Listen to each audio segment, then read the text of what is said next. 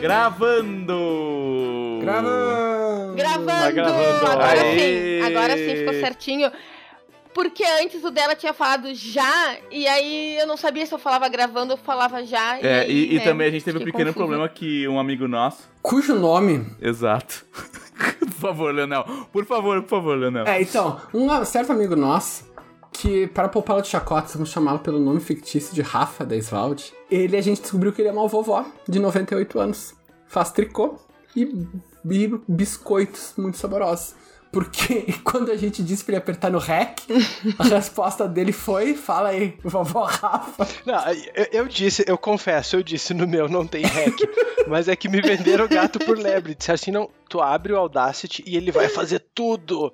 Fazer tudo significa que ele ficou ali parado esperando os meus comandos. Isso não é fazer tudo. Se eu tiver que interferir no processo, Não, o Rafa é aquela pessoa que a cartomante diz assim: Você vai ganhar na loteria. Daí ele, ele não ganha e reclama assim: Mas você jogou?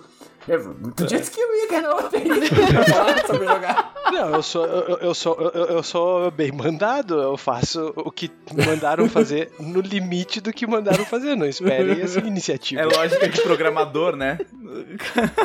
Se o cara falar, vai lá e, e me traz água, você vai lá e traz na mão água, né? Porque o cara não pediu o copo. Exatamente. Não. Se não explicitou que tinha que estar dentro de um copo, não. É tipo, é tipo aquela piada de programador que fala, diz, ah, me traga 10 ovos. Se tiver leite, traga dois. E o cara volta só com dois ovos. Mas. Mas o Leonel falou de tricô, tricô é. Não sei onde é que eu li os caras dizendo que tricô é tipo uma bruxaria, assim, né? Tu já reparou? Que fica lá. É, uma. Tu, Deus pe- do tu céu. olha assim, é, tem uma senhora com duas varinhas e um livro aberto. E ela começa a mexer aquelas varinhas muito rápido e surge um É blusão. verdade. É isso, é exatamente Tipo, assim é- que funciona. Essa é tricô. É, tipo magia. Cara, tricô é a prova de que o universo não funciona pelas leis da física. Ele funciona pelas leis da crença. Porque todo mundo sabe que as vovós fazem tricô. Então elas pegam, tipo, uns espeto e ficam mexendo freneticamente, exatamente como o Rafa descreveu, e bluf, parece uma roupa. Sabe, tipo, não, não existe isso, cara. Será que é um negócio meio igual quando o cara fala que ele pega uma madeira e a madeira diz pra ele o que, que ela quer virar e aí ele faz lá o bonequinho e tal? Tem todo esse papo de artista, né? Das pedras. Não, isso é um, Nossa. é um papo de artista comum, assim, até meio folclórico. Ah, sim, cara... tu tem que ouvir, é, É, é- já tá lá dentro. É, né? então, é, É, é- então, Será que o tricô é isso, assim? A, a vovó pega o novelo e faz, hum, esse novelo aqui me disse que ele vai virar um suéter. Aí ele vai lá e vira um suéter. Eu, eu acho que o tricô é meio que uma apologia da organização. Porque tu vê que não tem transformação. É o mesmo novelo de lã, a tiazinha só organiza ele de outra forma. É verdade, É cara. verdade? Na- nada é cortado, na- tipo, você não pega e queima a lã e ela vira um. Ela tá ali, só que ela tá numa bolinha dela, desenrola e reenrola de um jeito que tem o formato de uma calça muito feia de pijama. A gente, eu, como todo bom podcast da DB, a gente combinou que a gente ia falar uma bobagem específica no momento exato que a gente apertou o REC, menos o Rafael da Isvalde, Exatamente. a- a- que perdeu a bolinha dele. É, a gente mudou tudo. Tudo. Eu, eu adoro isso. né? Mudou o não, destino é, do podcast. é que eu não quero ser. A, a bobagem quem ia falar sou eu, eu não quero passar ridículo. Daí eu fiquei trocando de assunto. É, funcionou Aí funcionou a bem. gente, a gente te fez. A gente te fez passar ridículo de uma outra maneira. né? Exatamente. Tudo começou porque tu não conseguiu apertar o REC. Tá vendo? O universo já dizia pra gente o que era o podcast. A gente só não sabia É ainda. verdade. A gente só não- ele já tava lá dentro do computador, a gente só tinha que Nossa, tirar. Cara. Zen. Zen. Não, mas assim, ó, o, o nosso público merece e isso. Entendam o que, que eu acho de vocês, por isso que eu vou falar agora. Mas o nosso público merece a receita de drink que o senhor Rafael Deiswald inventou. Né? Tipo, o pessoal, pessoal da pandemia fica. Sabe, al- alguns aprenderam a fazer pão, sabe? Outros, sei lá, a- deve ser, alguém deve estar tricotando. E o Rafa aprendeu a fazer um drink. Criou um drink, na verdade. Explica aí Sim, pra sim, nós. a a minha obra a minha obra prima desse ano. É, na verdade, assim, eu acho super sofisticado aqueles caras que vão no bar e pedem aqueles drinks com nomes complexos e ah, dry, tônica, gin, com não sei. Só que eu não bebo. E é meio humilhante chegar no, no barzinho lá, sofisticado, e dar uma Coca Zero. e nesses tempos aqui trabalhando no escritório, volta e meia bate o sono, e eu resolvi criar o que os guris depois batizaram de Dry Cancer. Que é. é, é bem simples, na verdade. Ele é meia porção de Fanta Zero e meia porção de energético zero, um específico que está em promoção no Zafra, aqui 99 centavos a lata. Que ele tem É, exatamente. é- é- é uma latinha azul Exatamente. clarinha Aham, com esse um número é- na frente? É, é, o- é Energy For. No- Sim, é esse que eu tomo, porque ele é zero e é mais barato que o. É, é, É, o. é- é que ele, ele tem a falta de qualidade necessária pra compor esse can Pera, esse quando, câncer. quando vocês, fami- da família Deisvalde, vão comprar energético, vocês escolhem o energético caótico e mal, é isso? Não, assim, ó, eu vou ter que defender o Rafa nessa, porque se ele toma energético zero, a gente só tem duas opções. Que é esse ou o das asinhas, que é que custa cinco vezes mais do que esse. É, o, o- o da- o das asinhas, eu acordo só quando eu olho o preço, já dá aquele choque. Opa, tô, tô, tô, uma hora eu tô acordado. A gente não tem, a gente não tem outras opções de É. energético, são essas duas que tem no supermercado, geralmente. Ou às Então, vezes, se eu tô me sentindo muito. ou é falência ou é câncer. E aí, né? Tem- assim, eu confesso que às vezes eu tomo um que não é zero, mas daí eu tenho que ter. Eu tenho que ter feito muito direitinho a dieta na semana que eu posso esbanjar umas calorias, que daí eu tomo o- um que eu acho que é Bali High Tropical. Rafa, gasta tuas calorias em coisa melhor. Gasta tuas calorias Não, mas em ele- uma coisa melhor. Gasta tuas calorias num X-Bacon. High tropical, Rafa. Vai comer um X, Mas é- porra. É tribom. O único problema é que tu não pode deixar a garrafa fora da geladeira de noite, porque a sala fica iluminada. Mas tirando isso, assim, é bem tranquilo. É bem bom. Mas então é isso, eu criei o Dry Cancer, ele é bom, dá pra tomar, o cara dá uma despertadinha legal e ele é completamente zero calorias. É. Fanta- tem que ser Fanta zero, não dá pra botar Guaraná zero, Certo. Que não dá, não dá a mesma liga. Zero calorias, o resto só em toxinas, tá ligado?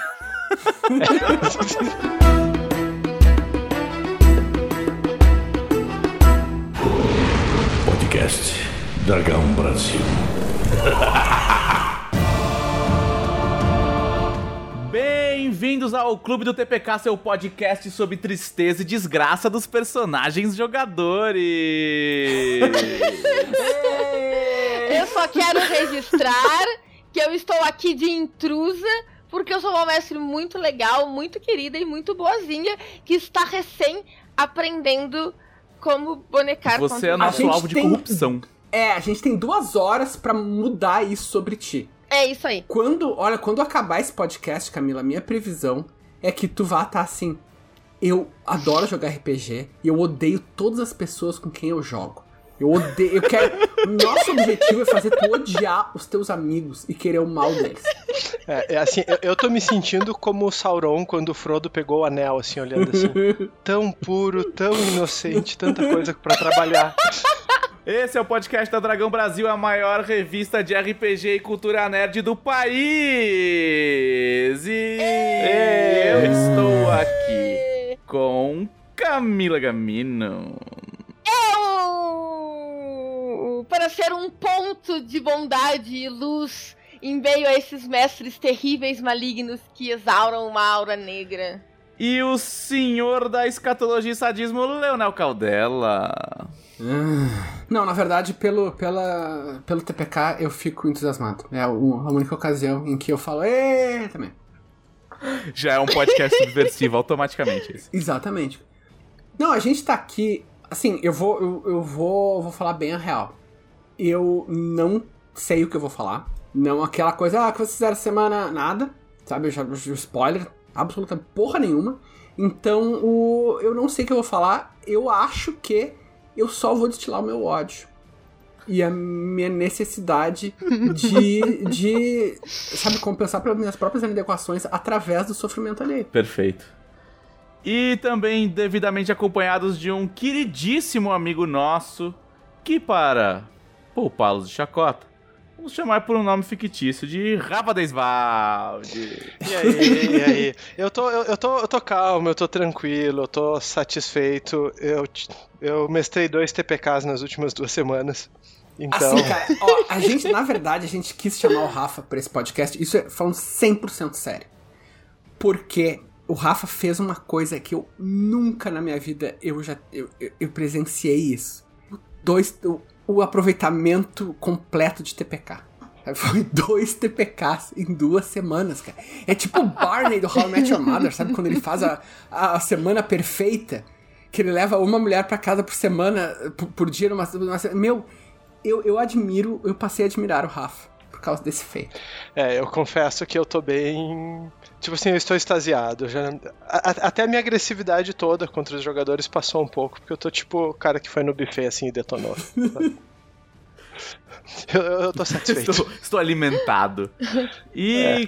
caso vocês não saibam, eu sou Felipe Della Corte e também conhecido como bonequeiro profissional. Mas eu acho que a gente podia começar o nosso quadro de O que você fez essa semana? Com o Rafa falando dos dois TPKs dele, cara. É, dá um pouco de background pra gente, pra gente entender, saborear o contexto, sabe? O quão. a gente precisa sentir secundariamente o prazer que foi quando o último ponto de vida foi embora do último personagem. Gente, é, o Leonel foi, tá meio... muito empolgado nesse podcast, eu tô começando a ficar até com medo. Bom, na verdade, sim, eu fiz outras coisas durante a semana, tipo, eu tomei banho, comi, dormi, mas nada disso é relevante, tudo isso empalidece diante dos TPKs, que foram meus momentos de glória, como diz o Leonel, onde eu superei as minhas inadequações e me senti um ser humano pleno por alguns instantes. Bom, a primeira, eu estou mestrando para um grupo que se sujeita a jogar comigo semanalmente. e eu estava mestrando uma campanha de Terra Vermelha, o meu cenário pós-apocalíptico, que já era uma nova campanha porque a anterior com este grupo tinha dado um TPK. Mas isso faz alguns níveis atrás, eles acho que morreram no quarto nível, e essa campanha ela já vinha perdurando, já estava no décimo nível. E eles estavam explorando uma cidade, porque as ruínas de uma, de uma metrópole que eles tinham ouvido falar que tinha uma biblioteca com os livros antigos, e eles queriam os livros porque cada vez que eu falava em livros eles ouviam bônus. E eles foram, tipo, sete anões, vamos passear nas ruínas, enquanto o monstro não veio, o monstro veio. E na verdade, assim, volta, os jogadores eles têm um problema porque eles tentam te fazer sentir remorso. Eles dizem, olha o que tu fez com a gente. Né? Mas eles estavam andando nas ruínas e eles não tinham se curado do último combate, não tinham. Enfim, eles estavam andando nas ruínas como se não tivesse nada lá e tinha. E eram dois monstros, amiguinhos, que deram uns tapinha e eles foram morrendo, morrendo. E daí um deles não era combatente, ficou com dois de vida e saiu correndo e o monstro foi atrás e. você tá falando. Você tá falando que os monstros são amiguinhos e coisas do tipo assim, porque você vai, você vai usar isso contra o Leonel, né? Por isso você não quer falar o que é, né? É, mas os monstros são. Ah, não, tu diz quais monstros não é que é... o Leonel. Ah, o Leonel realmente ele pode encontrar esses monstros. é verdade, porque, é, assim, então, ó, porque fica bem é, claro. Então é melhor não dar spoiler. fica é bem claro que esse não é o meu grupo, aqui é profissionalismo. Sabe? Faz. É, é o meu outro faz grupo. Faz anos que a gente não tem um TPK na mão do Rafa. Quem nunca? Pois é, vocês né? estão resilientes. Teve, mas faz anos já.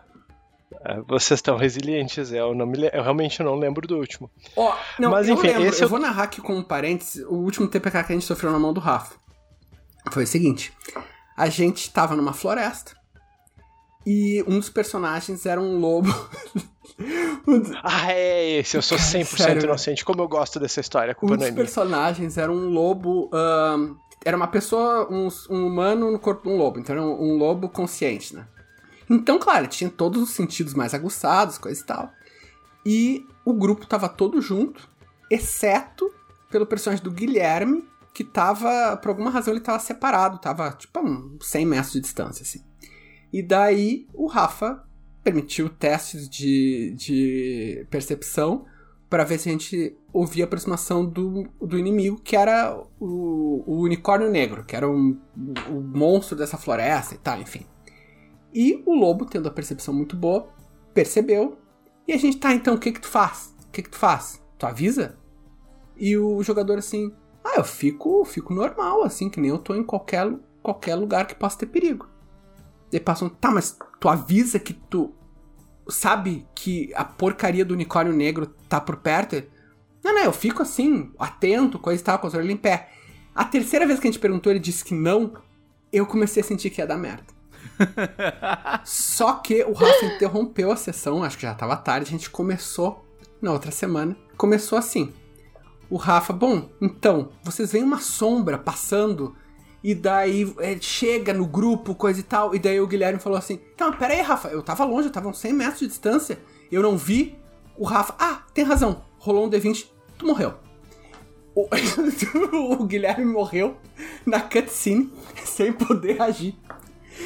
Então o unicórnio negro chegou e daí deu um ataque em mim, deu um ataque no lobo, deu um ataque na outra personagem que era a paladina. Os três morreram sem agir. E acabou, a gente assim teve uma rodada de combate. E foi. E mesmo assim, foi mais do que o Guilherme teve, que ele não teve nenhuma de rodada de combate. Ele não teve direito a nada. É que assim, pro pessoal que tá nos ouvindo, o unicórnio negro em questão era um assassino muito, muito, muito habilidoso. E se ninguém, ou se quem viu ele não falou nada e ele pegou todo mundo de surpresa e ele ganhou a iniciativa, ele fez um monte de ataque furtivo e daí não deu, ele ganhou. Ele ganhou o RPG. Ele ganhou a sessão. Nossa, ele ganhou a sessão. Ele ganhou a sessão. Não, mas assim, ó, a gente tem, a gente tem que também falar, acho que a gente tem que falar muito sobre isso, que nem todo TPK é culpa do mestre. Na verdade, eu acho que Eu nem. tenho uma teoria. Eu tenho uma teoria que eu sempre falo, que não importa o quão esperto a gente seja, quando a gente tá no papel de jogador, a gente fica estúpido. a gente tende a fazer coisas estúpidas. Não, eu sempre falo isso. Quando a gente vira jogador, a gente faz coisas absurdamente estúpidas. Ontem, o grupo que eu estava jogando quase tomou um TPK porque a gente tomou uma decisão estúpida. Que eu fui contra desde o início? Fui, mas a maioria vence. Nós éramos cinco personagens de Tormenta 20, de níveis 13 e 14, e achamos que era uma ótima ideia tentar enfrentar um monstro de, de ND 20 que o mestre deixou claro desde o início que nós não tínhamos condições de enfrentar. Mas por que Que não tentar, maravilha. né? A gente só. De verdade, uma, perso uma personagem chegou a cair duas vezes. eu- acho que a, que a Kiara caiu duas vezes, se bobear. A gente só conseguia. Aí o, bicho deu um dissipar magia e acabou com todos os encantamentos, itens mágicos e tudo que a gente tinha. E assim. E, ah, e aí a gente tinha um colar. A gente tinha um colar que se a gente quebrasse, a gente teletransportava de volta em uma rodada. O que, que pensamos? Ok, vamos tentar, e se a gente vê que não der, a gente dá o teleporte e a gente tanca ele uma rodada. Só que deu dissipar magia e o colar também parou de Que funcionar. maravilha. E aí as coisas mágicas ficam um D6 rodadas sem funcionar. O mestre rodou um D6, seis rodadas sem nada funcionar. A gente não ia segurar aquele bicho por seis rodadas. E aí só nos restou sair correndo de lá. E a gente só conseguiu sobreviver porque o paladino do grupo teve a ideia de usar a libertação de uma maneira que eu nunca tinha visto. Porque os outros três, os três conseguiam sair correndo, fu- fugir correndo. Né? Um dos guris conseguia correr 105 metros Uau. em uma rodada, inclusive. Mas eu e a outra personagem, a gente não conseguia. A gente tava de armadura pesada, inclusive. Nós não éramos treinados de atletismo. Enfim, a gente não conseguiria sair de lá- dali a tempo. E aí o paladino botou uma num braço, uma no outro, e usou libertação para não ser afetado pelo peso, porque no, no, no talento diz que é qualquer coisa que te impeça a tua, a tua movimentação normal. Então, foda-se. e saiu correndo, porque ele era treinado em alguma outra coisa lá que eu não lembro, que ele consegue correr não sei quanto, e saiu correndo com nós duas no ombro. E a gente conseguiu fugir lá de dentro. Enfim, se a gente tivesse falado do TPK, a culpa seria completamente nossa. Porque o mestre. O mestre avisou mais de uma vez, tipo, gente, ND20. Vou dizer pra vocês, ND20. Eu vou colar aqui pra vocês verem qual é o bicho. Colou o nome do bicho ND do lado, ND20. Ah, cara. Vocês têm certeza? Vocês têm certeza? Temos! Então foi. e a culpa seria toda nossa. Mas eu fui contra desde o início. Eu fui contra desde o início. Mas eu, eu, te- eu- tenho a opinião que mesmo quando o mestre erra, pega, pesa a mão, bota algum... Os jogadores sempre têm a, a opção de fugir. É que, sei lá, às vezes o jogador baixa um espírito de 300 de Esparta, assim, e daqui não vou sair. E tipo, tu fica dizendo, por que, que tu não vira as costas e sai correndo? Não! Jamais! Ah, o meu ladino covarde nunca fugiria de uma briga. Não, Rafa, tu tá, tu tá descrevendo só um, um jogador que a gente conhece. Pra poupá-lo de chacotes, eu só vou dizer que ele é teu irmão. Mas, Mas assim, vários outros jogadores às vezes tentam fugir, mas, por exemplo, eles são acostados por cavaleiros que dão carga fazendo uma curva. E eles. Mas é o cavaleiro do xadrez. É o cavaleiro. É. o capota. Cara, meu, quase 20 anos depois eu me dei conta que o meu personagem morreu porque os cavaleiros do Rafa eram o cavaleiro do xadrez que fazia carga em L. L.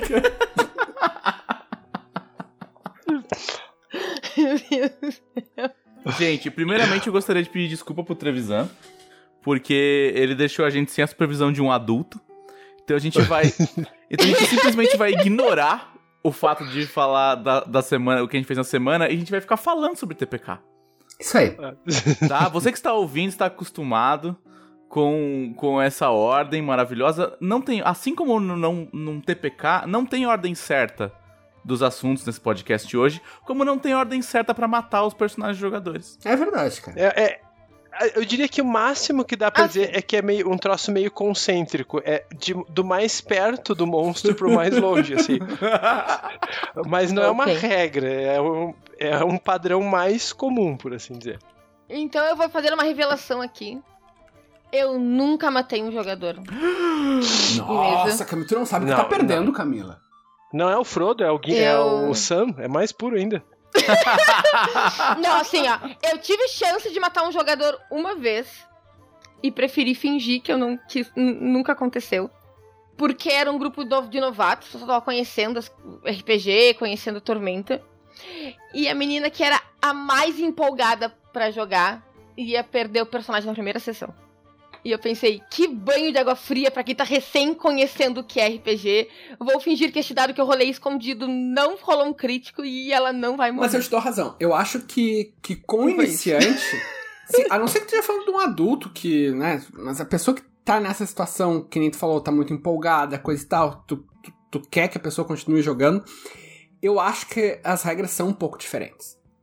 Sabe? Uh, tu tem que ver, tem que ter uma sensibilidade para ver quando que a pessoa ia curtir justamente essa parte mais jogo mesmo, de ah, morrer, morreu, não tem problema, a gente fala do personagem, e quando que a pessoa ia curtir a parte mais história. Quando a pessoa já tá experiente tal, já tá entrosada no grupo, daí realmente eu acho que vamos tirar as luvas. Mas por, no começo eu concordo contigo, Camila. Eu, eu, eu acho. Eu, na verdade, eu sou péssimo para mestrar pra iniciante. Não sei mestrar pra iniciante. Mas se eu soubesse, eu provavelmente faria que nem tu.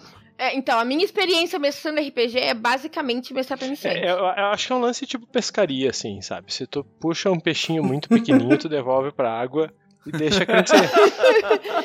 então, agora, agora que eu tô jogando na guilda, eu tô começando a ter experiência de narrar pra níveis mais altos, uma coisa que eu nunca tinha feito antes né? Eu comecei a narrar por um grupo já em nível 8, ah, uma, uma outra aventura que eu tava fazendo, e aí eu tinha experiência de narrar para um grupo nível uh, de ND 11 e um grupo de ND, de ND 13, 14 agora essa semana, as coisas que eu nunca tinha feito. Eu tava falando com dela sobre isso, o quanto é divertido. Eu tinha muito medo de narrar pra, pra, pra jogador de ND mais alto, porque eu acho que as coisas acabam tendo que ser mais significativas a história tem que ser mais significativa se tu tem personagens de nível 13 e 14, né? Eles não são mais aventureirozinhos iniciantes que vão ajudar um vilarejo contra um grupo de kobold, né?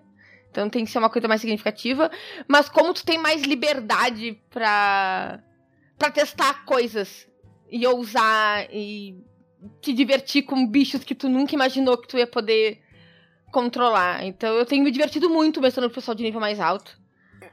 Uma coisa legal. que eu gosto de, do nível alto é que tu pode fazer situações que tu mesmo não vê saída.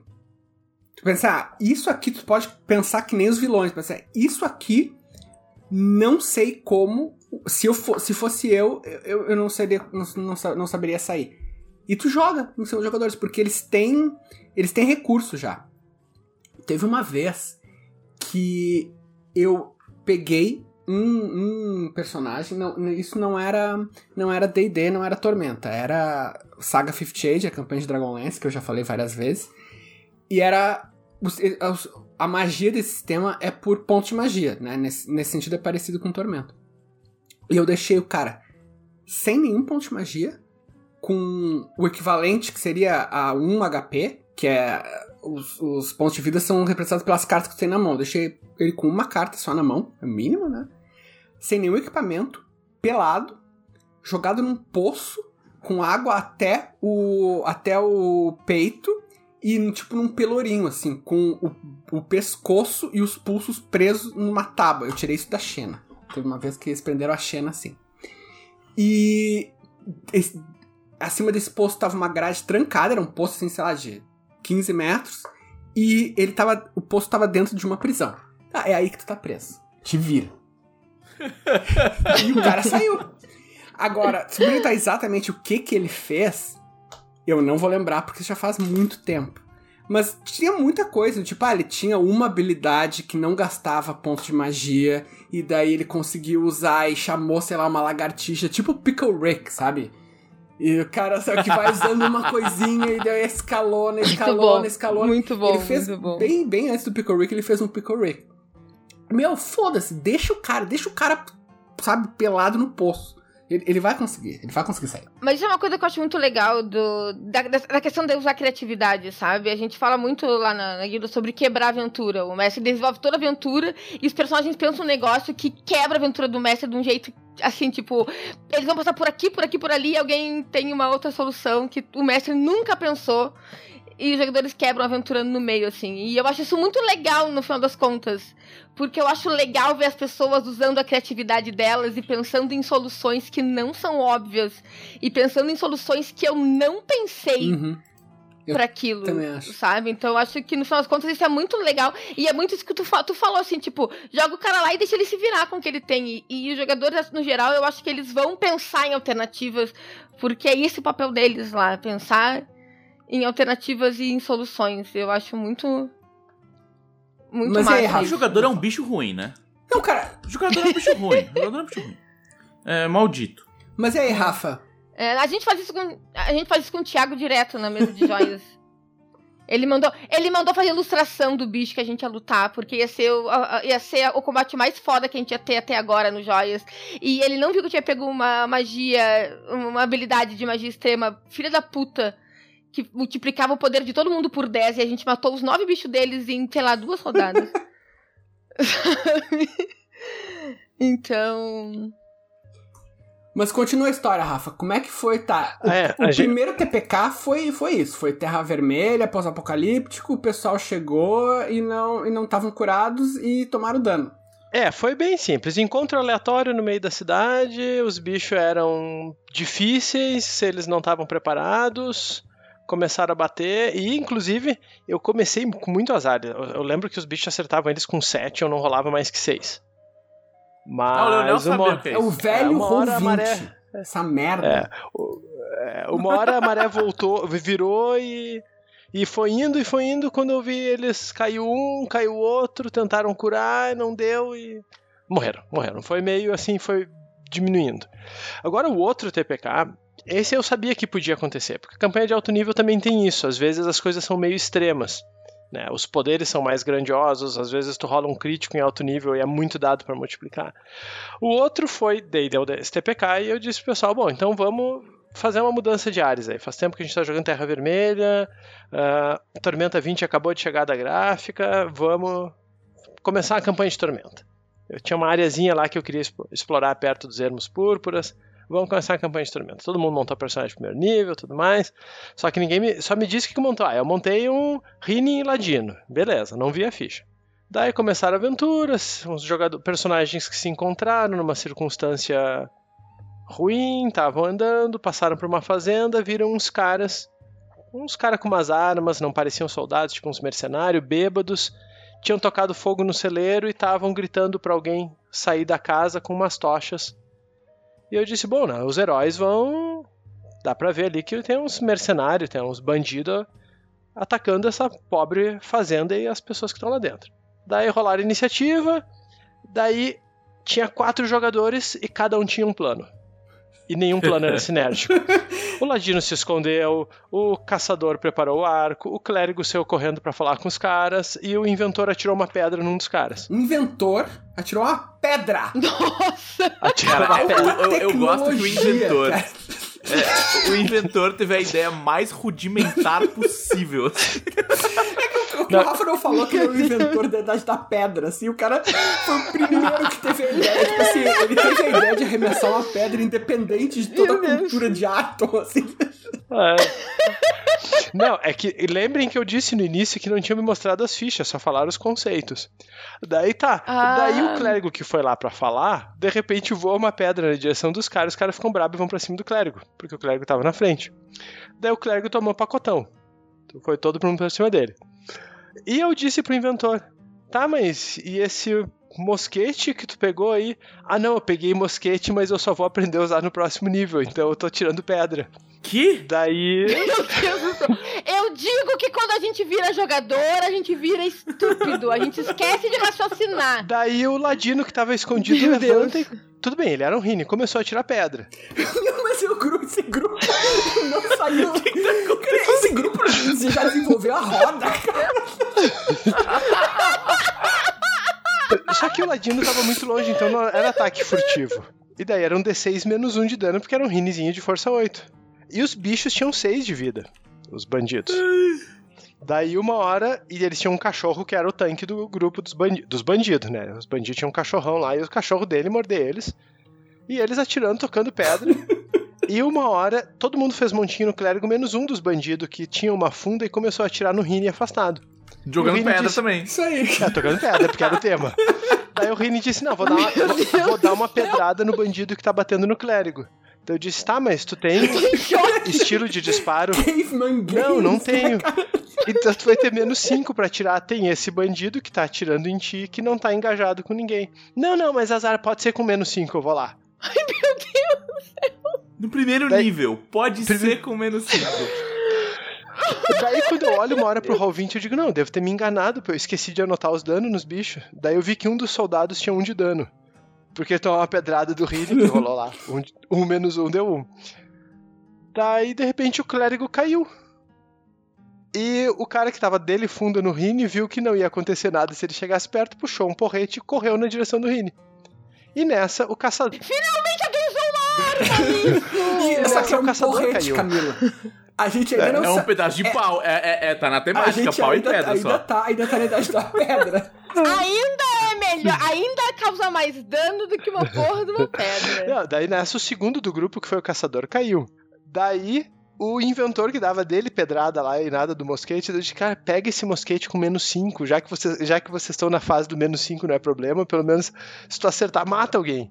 Daí um dos bandidos engajou no inventor, deu uma porrada e deitou o inventor. Daí o ladino disse, acho que vou fugir. Só que ele já estava cercado. Daí ele correu, daí o bandido correu e fez uma carga nele e rolou. Crítico com porrete, dano máximo. E um dos outros bandidos atirou com uma funda, crítico, dano máximo, e o ladino explodiu. Foi-se o Rini. Daí morreu todo mundo. Daí eu olhei e disse assim: Não, eu passei meu. Porque isso foi logo depois do feriado. Eu passei meu feriado escrevendo essa aventura. Vocês não vão morrer porque vocês vieram esquadrão Pepita aqui. Daí eu.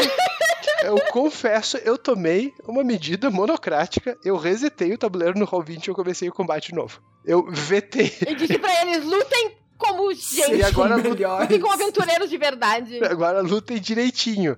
Daí o Ladino. Daí eles começaram o combate. Daí o Ladino foi pra trás, começou a dar ataque furtivo e tudo mais. Só que eles foram errando e eles foram caindo. E daí quando eu vi, só tinha um deles em pé de novo. Daí, e- e- mas eles tinham conseguido matar todos os bandidos menos um. Daí tinha um bandido, o inventor, que tava com dois de vida, e o ladino tinha caído com zero. E a gente usa uma regra que eu acho que nem tem no Tormenta 20, mas se tu vai fazer o teste de estancar e rola um 20 natural, tu recupera um ponto de vida.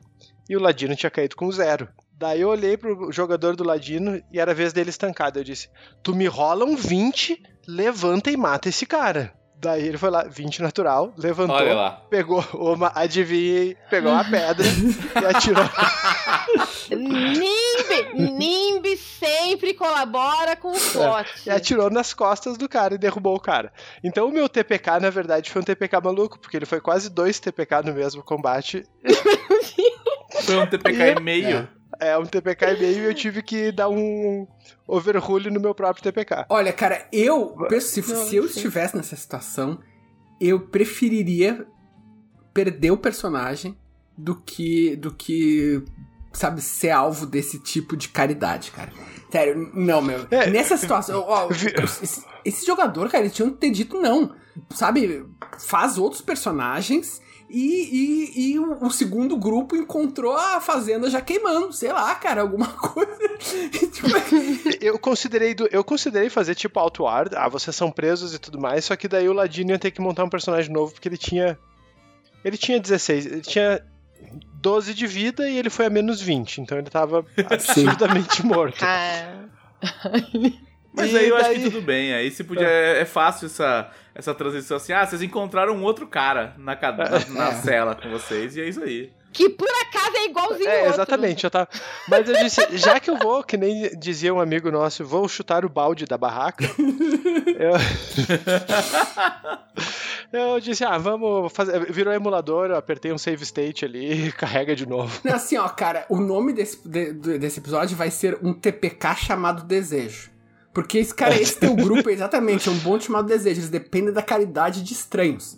Sabe?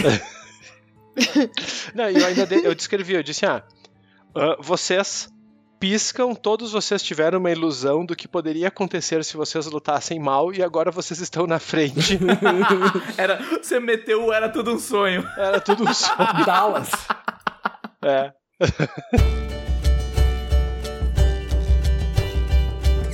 Que, nossa, eu tô. Eu, eu, eu- eu digo, gente, a minha teoria é cada vez mais confirmada, gente. A gente fica burro Mas quando a eu- gente tá jogando. Não, pior que. Eu, eu. Não, de verdade, de verdade. Eu fico muito burra quando eu tô jogando, assim. Eu esqueço das coisas, sabe? Uns negócios muito básico e, e óbvio, vira e mexe, eu esqueço. É. A gente fica burro. Especialmente em um jogo muito. Tem algum combate muito tenso, assim. Eu fico muito nervosa e eu esqueço o que fazer. assim. Eu sou paranoico. Eu acho que vai estar tudo errado quando eu tô jogando. Ontem eu tava jogando, foi muito engraçado. Eu tava jogando esse fim de semana e a gente foi, a gente tava, a gente invadiu uma fábrica puri- purista pra, de, de colosso purista, a gente tinha que destruir o colosso purista. Meu personagem tá nível 12.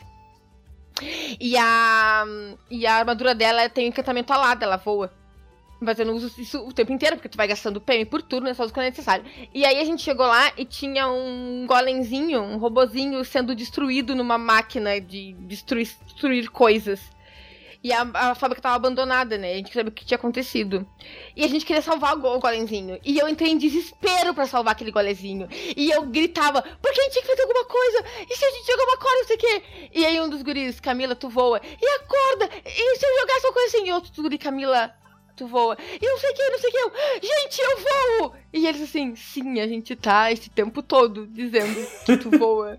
E eu não me escutei porque eu estava muito ocupada gritando desesperada que a gente tinha que salvar o golemzinho.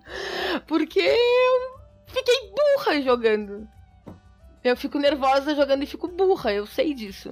É, eu, eu não sei se o, o ambiente do nosso grupo lá, o Leonel talvez concorde comigo, ah, forjou isso, mas quando eu tô jogando eu sou paranoico, assim, eu fico imaginando que tudo vai dar Não, errado. assim, ó, o Rafa. Eu, eu, eu vou contar uma situação do Rafa. Tá, daí, Camila, tu me diz se isso é ou não um exemplo da tua teoria, tá? Campanha de Roma, tá? Então era assim. Os, Pera. Momento, Momento Roma. Roma. Assim, Os personagens tinham recém, recém sido apresentados as primeiras coisas sobrenaturais. A gente jogou um ano inteiro sem nada sobrenatural e na aventura passada tinham sido apresentadas coisas sobrenaturais. E eu comecei a aventura, eu, eu peguei uma aventura, eu baseei uma aventura em uma aventura de vampiro hacking, que é tem uma linha de vampiro hacking que é só em Roma, coisa e tal. Daí eu pe- pensei assim, ah, eu vou começar com a personagem do Rafa. Ela não sabe, mas ela vai estar transformada em vampiro. E isso era parte de uma trama lá, que é uma, uma caçada entre um caçador de vampiros e um vampiro. E vai começar a aventura com o personagem do Rafa sendo confrontada já pelo caçador de vampiros. O Rafa, meu, joga com mais de 30 anos, cara. Experiente, sabe- Sabe as regras, tudo, coisa e tal, não sei o que. Rafa vai se virar. Daí, era, a cena era o seguinte. Eu comecei a aventura assim. Rafa, tu acorda, tá no meio de uma casa pegando fogo e tem um cara na tua frente com uma espada gritando Você matou a fulano, não lembro como era o nome da, da NPC. Você matou a, a Joana, você matou a Joana. Era um nome genérico, assim. Que a moral é que a personagem do Rafa tinha sido incriminada e não sabia. E do lado da personagem do Rafa tinha uma ânfora. E a trama era: a ânfora continha a única cura do mundo para o vampirismo. Porque eu sempre faço, eu nunca interfiro nos personagens dos jogadores de uma forma irreversível. Se eles. Se acontece uma coisa com eles, eles sempre podem voltar atrás. Porque, né, não, não, não quero. Não quero mandar no personagem dos outros. E eu assim. Bom, é óbvio o que, que o Rafa vai fazer. Ele vai falar, não, não fui eu que matei a fulano. E. Sabe, vai fazer um roleplayzinho. A personagem do Rafa era mestra em enganação e diplomacia e coisa e tal. Eu vou fazer um roleplayzinho e o cara vai virar o aliado que ele deveria virar. E o Rafa, tá, mas o cara tá na minha frente, cara. Ele sim, ele grita, você matou a fulana. E o Rafa assim, aí eu pego a ânfora e taco na cabeça dele.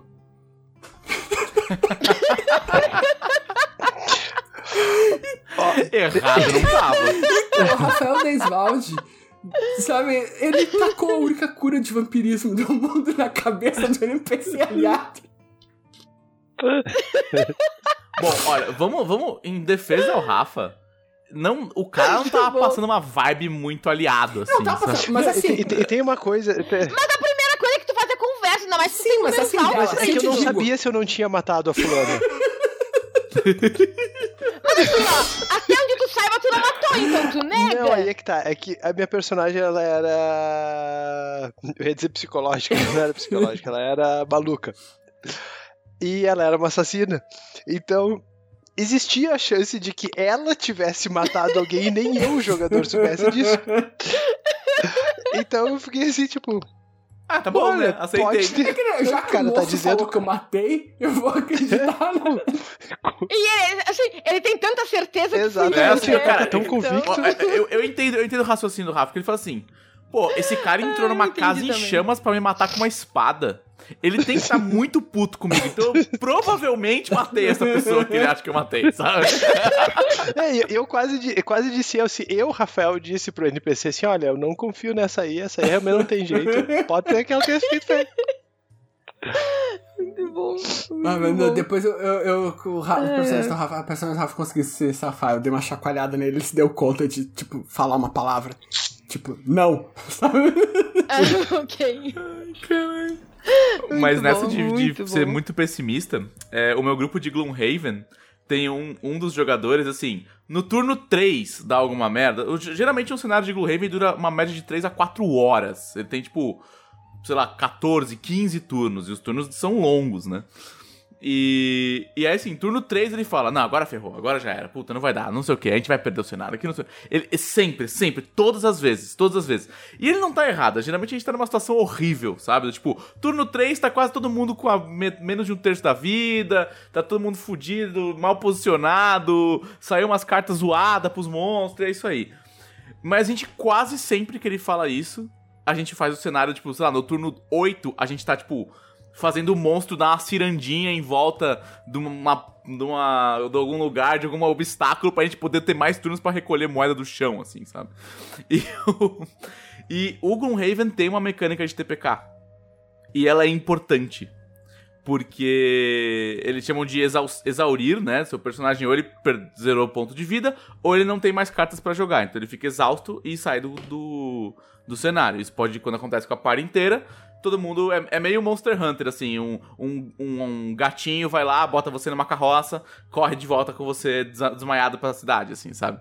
É, co- como ele não é um jogo pra ser simulacionista, ele, ele tem uma regra que, tipo, é isso aí, cara. Se vocês perderem no cenário, vocês voltam pra cidade. É como se vocês tivessem recuado. E, e trazem o que vocês conseguiram carregar. Tipo, vocês não ganham a XP que vocês acumularam fazendo ações e ganham o ouro que vocês conseguiram catar do chão. Mas não ganham nada que o cenário te dá quando você completa. Só que o mais engraçado é que não tem mestre, né? Não tem narrador. Tipo, tudo vai da aleatoriedade das cartas que saem do, do baralho dos monstros.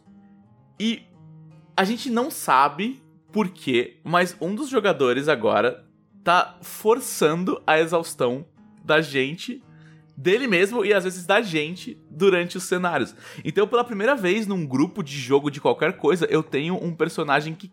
num- um aliado meu, um jogador, que quer muito um TPK. Então, toda vez que a gente entra no cenário, ele faz umas, umas barbaridades, assim, tipo. Ah, quanto, quanto de dano dá aquela armadilha? Aí a gente, ah, de acordo com o livro 5 ali. Eu vou pisar nela. Aí você fica, quê? Não, não, eu vou pisar nela, eu vou pisar nela. Aí ele, ah, quanto, o que, que esses monstros vão fazer nesse turno? Ah, não, eles vão atacar todos os alvos com um ataque 4, que é tipo, geralmente você tem lá, sei lá, 10 de vida. 12 se você é uma classe parrudinha. É, Ah, eles vão atacar todos, todo mundo em, al- em alcance com ataque 4 ali. Ah, então eu vou desligar esse, esse, essa minha habilidade aqui que dá escudo pra todo mundo. Caralho! Aí, tipo, o que, que você tá fazendo ali? Cara, relaxa, relaxa.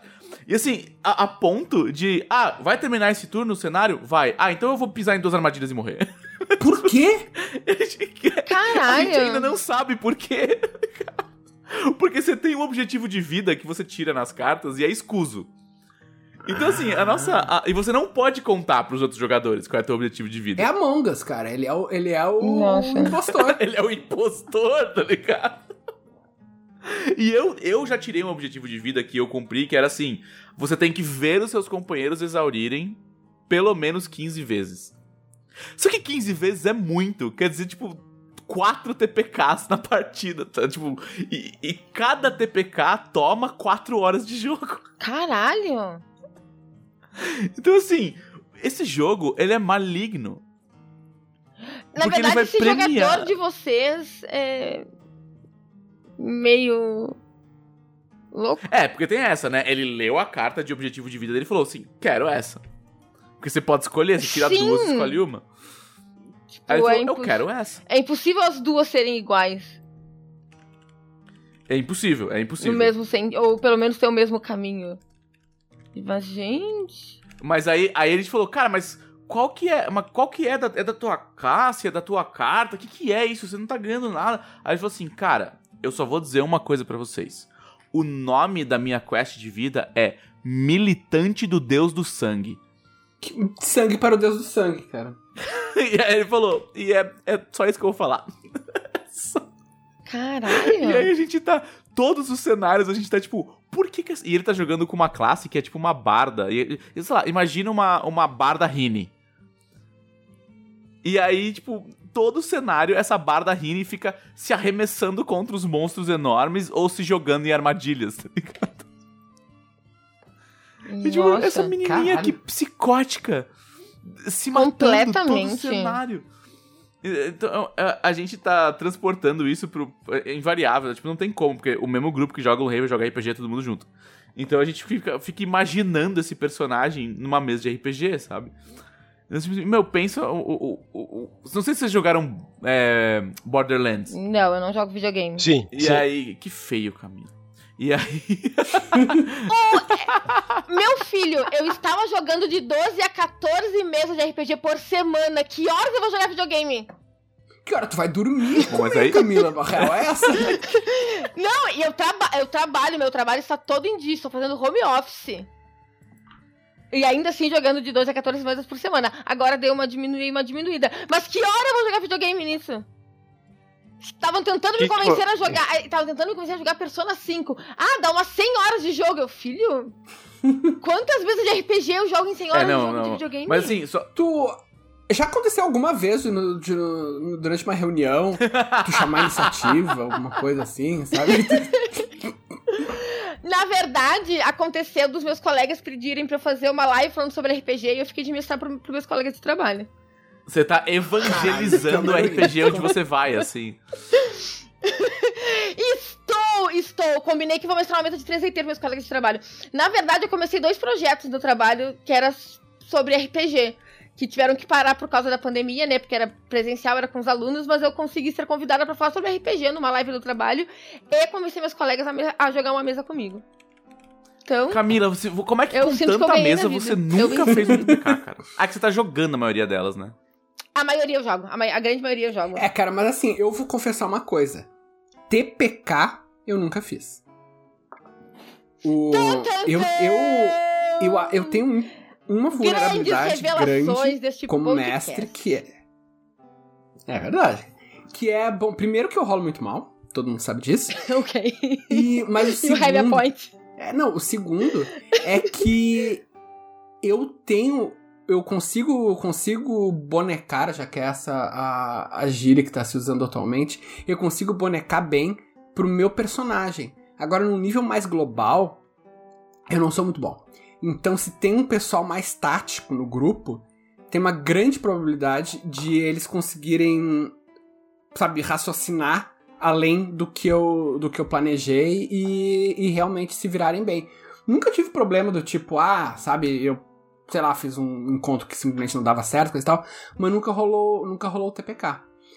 O que, mas eu já matei personagem, né? O que já rolou foi em sessão solo o personagem morreu. E era ele sozinho no deserto e morreu e não tinha quem salvasse, e um abraço e já era, sabe?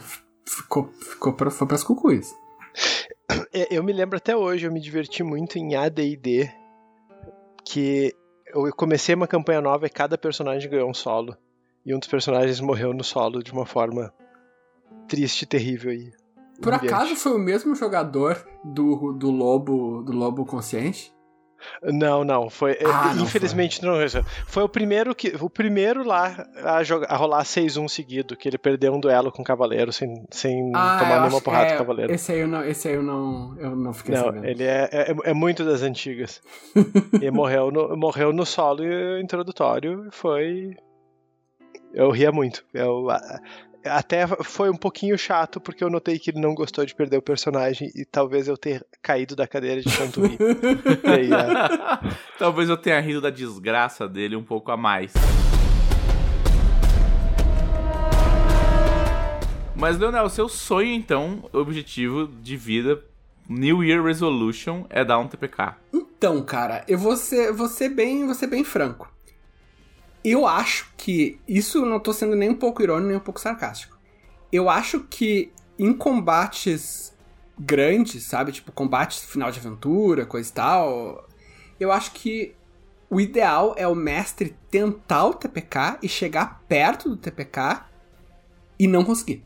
Mas não porque ele, ele ah, sabe, segurou a mão. É porque os jogadores conseguiram raciocinar de forma a, a, a sair de- dessa situação. Eu acho que é o melhor resultado possível num combate é isso. Sabe? Então eu vou te dizer que, que eu não tenho exatamente. O, o problema do TPK, pra mim, é que tu é, tu- é, é que nem é que nem sabe quando uma banda todos os membros já trocaram e tu tá não é mais a mesma banda sabe tipo quando se tu vai continuar a campanha depois do TPK hum, basicamente é outra campanha né? Tu, tu, tu, tu tem uma interrupção muito forte. Mas eu acho que a tentativa de TPK tem que estar lá. Sabe eu, eu não sei cara eu- não sei se eu gostaria que de ter um TPK na minha vida Não, é que assim, ó, ah, mas eu super entendo essa questão, porque assim, é, é muito mais gratificante pra ti como jogador quando tu esteve muito perto de ferrar o grupo inteiro e vocês conseguiram, de alguma maneira, dar a volta por cima e se escapar com um ponto de vida. Uhum. Sabe? Eu acho. na- no final das contas, são essas as histórias que acabam ficando, que tu guarda na memória, sabe? Na mesa de joias pra Lamache, tu teve uma cena toda de- contra uma personagem lá, e que era. Enfim, ela tava fazendo uma- uma- uma- umas, umas maluquices e ela tinha transformado o ex-namorado da minha personagem num zumbi, um zumbi da virtude, enfim. E a gente tinha que derrotar ela. E ela me deu um. um- acho que foi um desintegrar, um mata-dragão. Ela me deu um golpe, uma magia, fudidamente forte. E deixou a minha personagem com exatamente um ponto de vida. caralho cara E, as- e- e isso acabou rendendo uma cena sensacional, porque eu consegui ir pra um outro plano junto com o Zubi, que era meu namorado, me acertar com ele, matar ele de vez e voltar com um ponto de vida só pra fazer aquelas cenas de anime sensacionais que eu consegui juntar três habilidades diferentes na minha personagem numa só pra mandar um campo anti-magia nela e acabar com tudo e acabar com com coisa, sabe? Com um fucking ponto de vida. Sabe? Então, assim, é, é aquela coisa, NIMBY colabora com o plot. Mas, assim, ó, se não fosse a dificuldade, se não fosse eu quase ter caído ali naquela hora, não seria tão foda quanto foi. Sabe? Ah, lá na guilda a gente, a gente costuma ouvir os jogos do, do, do resto do pessoal. E a gente tava, tava com um plot dos, dos Shidakas invadindo, invadindo o reinado. E aí o pessoal de nível mais, mais baixo, na época eu tava com nível mais baixo, segurou uma uma uma facção que tava indo para lá. E isso, isso interferiu no plot maior, porque eles tiveram menos, menos uh, colossos contra quem lutar, menos máquinas contra quem lutar, porque a gente destruiu elas. E aí no final, os, os cinco jogadores mais 500 NPCs, soldados do reinado, lutaram contra 30 mil do Ishidaki. Caralho! Isso? E eles. E assim, ó, foi um jogo que a gente ouviu que foi foda pra. Eu tava só ouvindo e eu achei foda pra caralho. Sabe? Porque na verdade o que o mestre queria, o mestre tava contando as horas, eles tinham que segurar até o amanhecer. Uhum. Pro, pro exército dos, dos Cavaleiros da Luz chegar para ajudar e terminar. E eles conseguiram, assim, ó, por coisas muito pequenas. Tinha uma clériga de Lena que resolveu, tipo, foda-se, eu vou salvar meus amigos e pulou em cima de um colosso e matou não sei quantos goblinzinhos do final. Caralho. Sabe? Que legal. Porque, tipo, foda-se, eu vou ter que fazer uma, pen uma penitência depois, mas, tipo. Sabe? Então foi assim, ó, foi uma aventura muito louca de se ouvir. Eles conseguiram matar mais de 10 mil. É, inimigos, as contas, sabe? E eles quase morreram mesmo, mais de uma vez. E foi, e foi épico. Uhum. Sabe? Foi uma coisa épica. Então eu acho muito importante isso que tu falou, tipo, é chegar quase lá e Eu- não chegar. Ô, Leonel, você Sabe? falou uma vez aqui no podcast. Não, não foi no podcast. Você falou no Clube do TPK isso. No clube do Que TPK. você falou que. que é o nosso grupo exclusivíssimo de de WhatsApp que assim, ó, a coisa que me deu mais prazer foi o a gente tava conversando com a Karen e tava falando não sei o que do clube do TPK e a Karen assim, pera, mas o Gui não tá? Eu falei, o Gui é escória jogador. É, mas eu, eu- lembro que você falou um negócio que era o seguinte: você falou, ah, eu vejo as batalhas de dois tipos, né? Tem, tem a, a batalha Cavaleiros do Zodíaco e a batalha Dragon Ball Z. Que a batalha Dragon Ball Z é onde os caras trocam uns golpes absurdos que fendem a terra, mas eles mesmos não, não sofrem muito, né? Então eles trocam trocentos golpes. Exato. Uhum. E a Batalha Cavaleiro Zodíaco é cada um vai dar o seu melhor e provavelmente Aham. quem acertar o Aham. primeiro leva. Isso em questão de batalha de, de alto nível. É, né? que a gente tava falando dos encontros da jornada heróica, tipo, da última parte, né? Que os caras vão estar em nível 18, 19 e 20. Isso foi uma coisa também que eu, na verdade, eu aprendi na campanha de Dragonlance. Porque eu fui bem no final da campanha, os personagens já estavam super épicos, assim. Tá- cada, cada personagem teve um solo. Foi um desses solos que morreu morreu o cara aquele que, que conseguiu morrer no meio, meio. Não foi nem no deserto, foi no meio de uma colina. Ele morreu e não tinha ninguém pra ajudar ele. Ah, mas um dos jogadores, ele era muito fã de Dragon Ball. Ele falou assim: pá, cara, eu quero, antes do fim da campanha, eu quero ter uma batalha Dragon Ball. Sabe? Eu quero realmente me sentir no Dragon Ball. E eu preparei tudo, tudo pra dar uma batalha Dragon Ball pra ele, no solo. E quando foi começar a batalha, ele era um mago, assim. Então ele precisava se bufar muito pra, pra ficar pleno. E quando começou a batalha, eu, com a minha, né, com a- minha doutrina de eu vou jogar em cima deles coisas que eu mesmo não sei como resolver, o inimigo veio pra cima dele completamente bufado. E ele não teve tempo de se bufar. Porque ele ia morrer. Então ele acabou tendo que bolar uma coisa maluca que jogou tudo numa vez só e o inimigo morreu. E daí ele. Eu falei assim, putz, cara, pai, eu queria que essa fosse uma batalha tipo Dragon Ball Z. E o cara falou, pois é, mas foi mais tipo Cavaleiro do Zodíaco. Porque foi bem, foi bem isso, tipo, sabe, era aquela coisa, vou dar o meu melhor golpe, o golpe só funciona com o cavaleiro uma vez, sabe, tipo, Sim.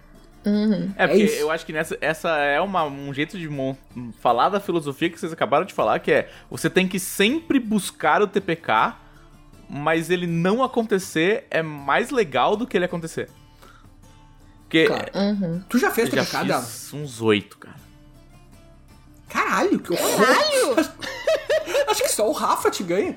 Ah, me- me- aplaudo, aplaudo. Mas sabe que, falando sério, eu acho que na campanha, claro que é, o Leonel falou uma coisa que é muito verdadeira. O TPK ele apresenta uma ruptura na campanha e dependendo da campanha e da estrutura, pode até ser o fim dela. Mas eu acho que são duas coisas que o Leonel e a Camila falaram. A, a existência do risco e da dificuldade torna as vitórias mais uh, saborosas, mais verdadeiras. E tudo que existe, às vezes tem que aparecer. Então, se existe o risco de morrer, de vez em quando alguém tem que morrer. Ah, com certeza. Senão, pode ficar. Claro, não é que tem que, mas. A grande verdade é que, matematicamente, se tu mestrar uma campanha de primeiro a vigésimo nível e não tiver nenhuma regra meta-jogo, estatisticamente é possível que em algum combate todo mundo é, morre mal por acidente, né? Morre. Às vezes. É, tem TPK matemático, às vezes. Ninguém errou, o combate estava justo, os jogadores fizeram melhor, menos e o dado não entrou em campo e não participou. Né? Então, o que eu acho, na verdade, assim, o meu, o meu problema, o que eu acho que para mim como jogador e como mestre tira um pouco a graça é uh, não fazer uma coisa que a história disse. Uhum. Tipo, eu nunca. Eu, eu, sempre rolei aberto, eu nunca escondi rolada, não gosto de rolar atrás do escudo, porque eu acho que o resultado dos dados é o que. É uma coisa que reúne o mestre. É, é o equalizador dos poderes. Uhum. Tipo, se, se, o, se o mestre não tiver que uh, se, se dançar conforme a música dos dados, daí o poder é muito infinito. Concordo. Concordo completamente. Uma coisa que eu, eu até foi um youtuber que falou, e eu, eu concordo. A gente fala muito que o mestre não tá acima dos jogadores nem abaixo, né? Ele é um outro tipo de jogador. Então, se o mestre pode escolher não cumprir as regras, os outros jogadores também podem? É, exatamente. Sabe, tipo, isso é uma é, é, é um questionamento, porque se tu se se o mestre pode escolher cumprir as regras e os outros não, então, hum, aí é, já, que já não tá igual, uma né? Uma dissonância de é. poder. É, já não tá igual. E aquela coisa, se na hora o mestre, ah, eu não. Esse, esse crítico não vai ter sido um crítico, porque senão o cara vai morrer. Aí na hora que o jogador acertar um crítico e vai matar o vilão, ah, também não vai ser. Daí a história acaba se tornando muito. O processo de decisão acaba se tornando muito o mestre, não os dados. Não acho que seja uma questão de de, o que os dados mandam, mas o aspecto jogo para mim do RPG, não a narrativa, mas o aspecto jogo é construir uma história em que elementos aleatórios Sim, vão acontecer. É uma história uhum. reativa, né? E reagir a esses elementos. Sim. É. é. Eu cada vez mais, cara, e assim, vou te dizer, há, há vários anos, vários anos, eu tenho gostado cada vez mais do conceito de história emergente. Sabe, eu nunca. Olha, cara, eu jogo RPG desde 92. Eu nunca tive uma história tão boa, uh, pensada por um mestre, quanto as boas histórias que surgem no através do aleatório. Uhum. Sabe? Uhum. É, é, muito complicado um cara conseguir fazer tudo. Eu tive uma experiência muito legal essa semana sobre isso.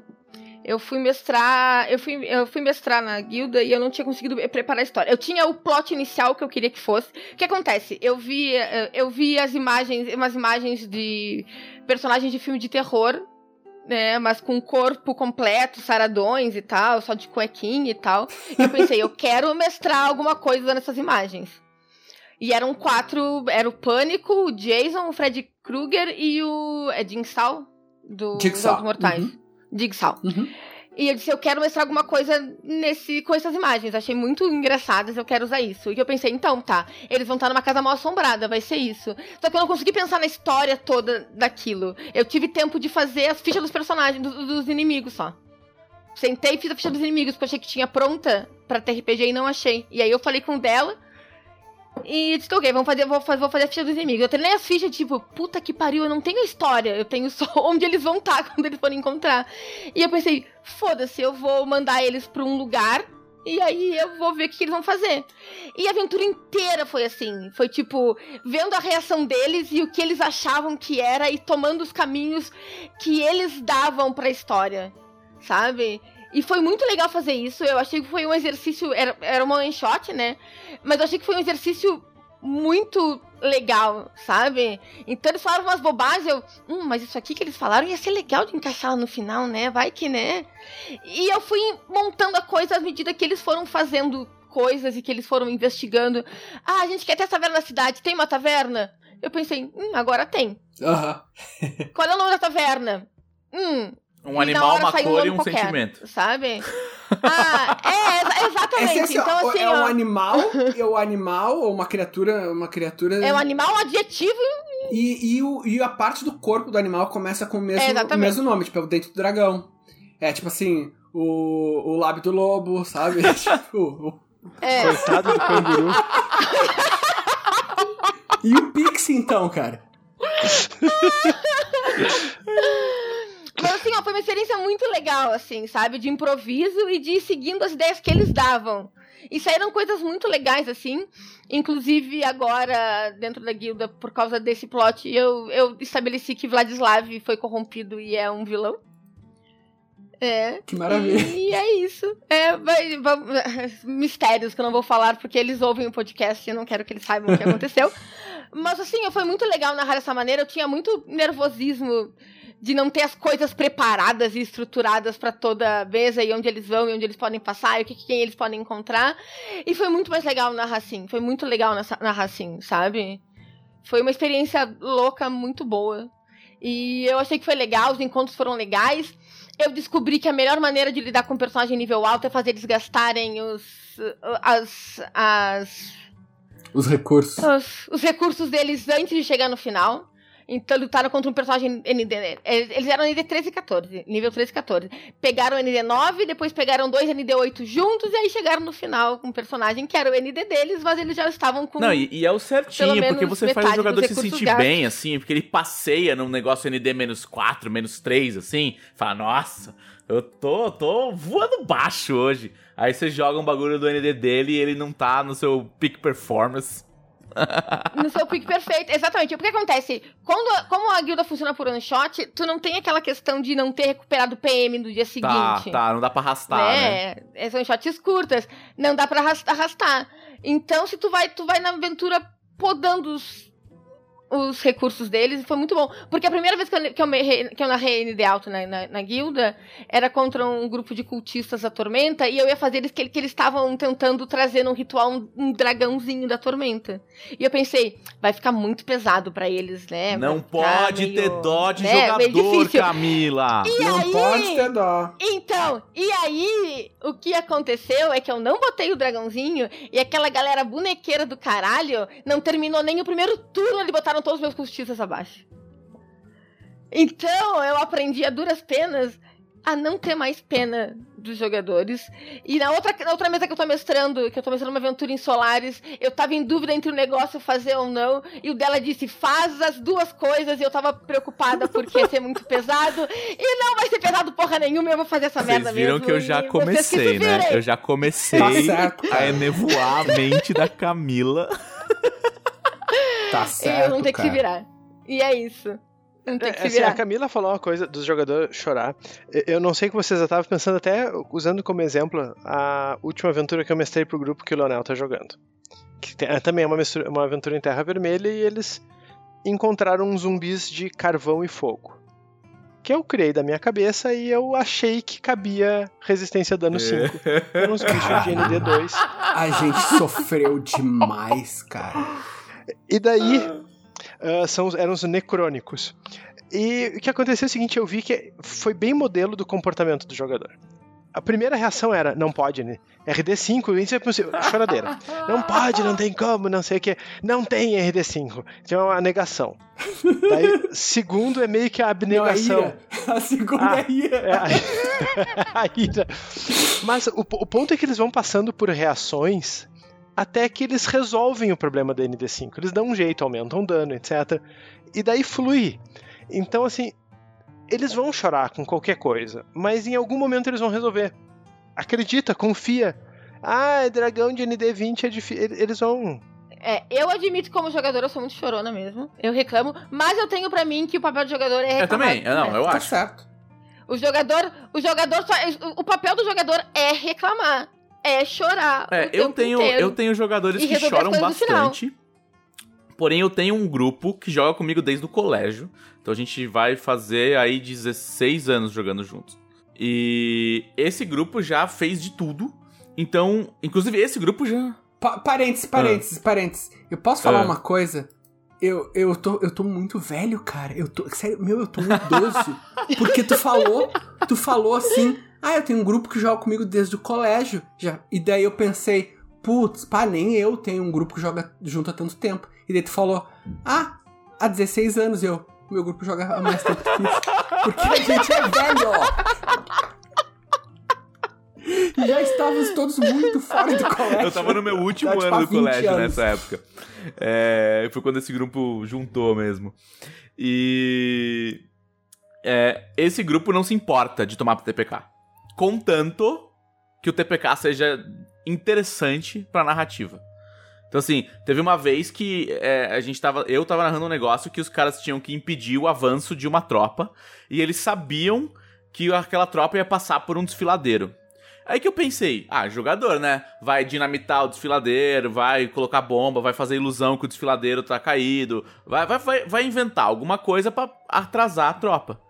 Não, o que, que os caras fizeram? Ah, a gente vai termopilar os caras então. A gente vai ficar no desfiladeiro, os cinco, e a gente vai comer de soco tudo que a gente conseguir comer de soco.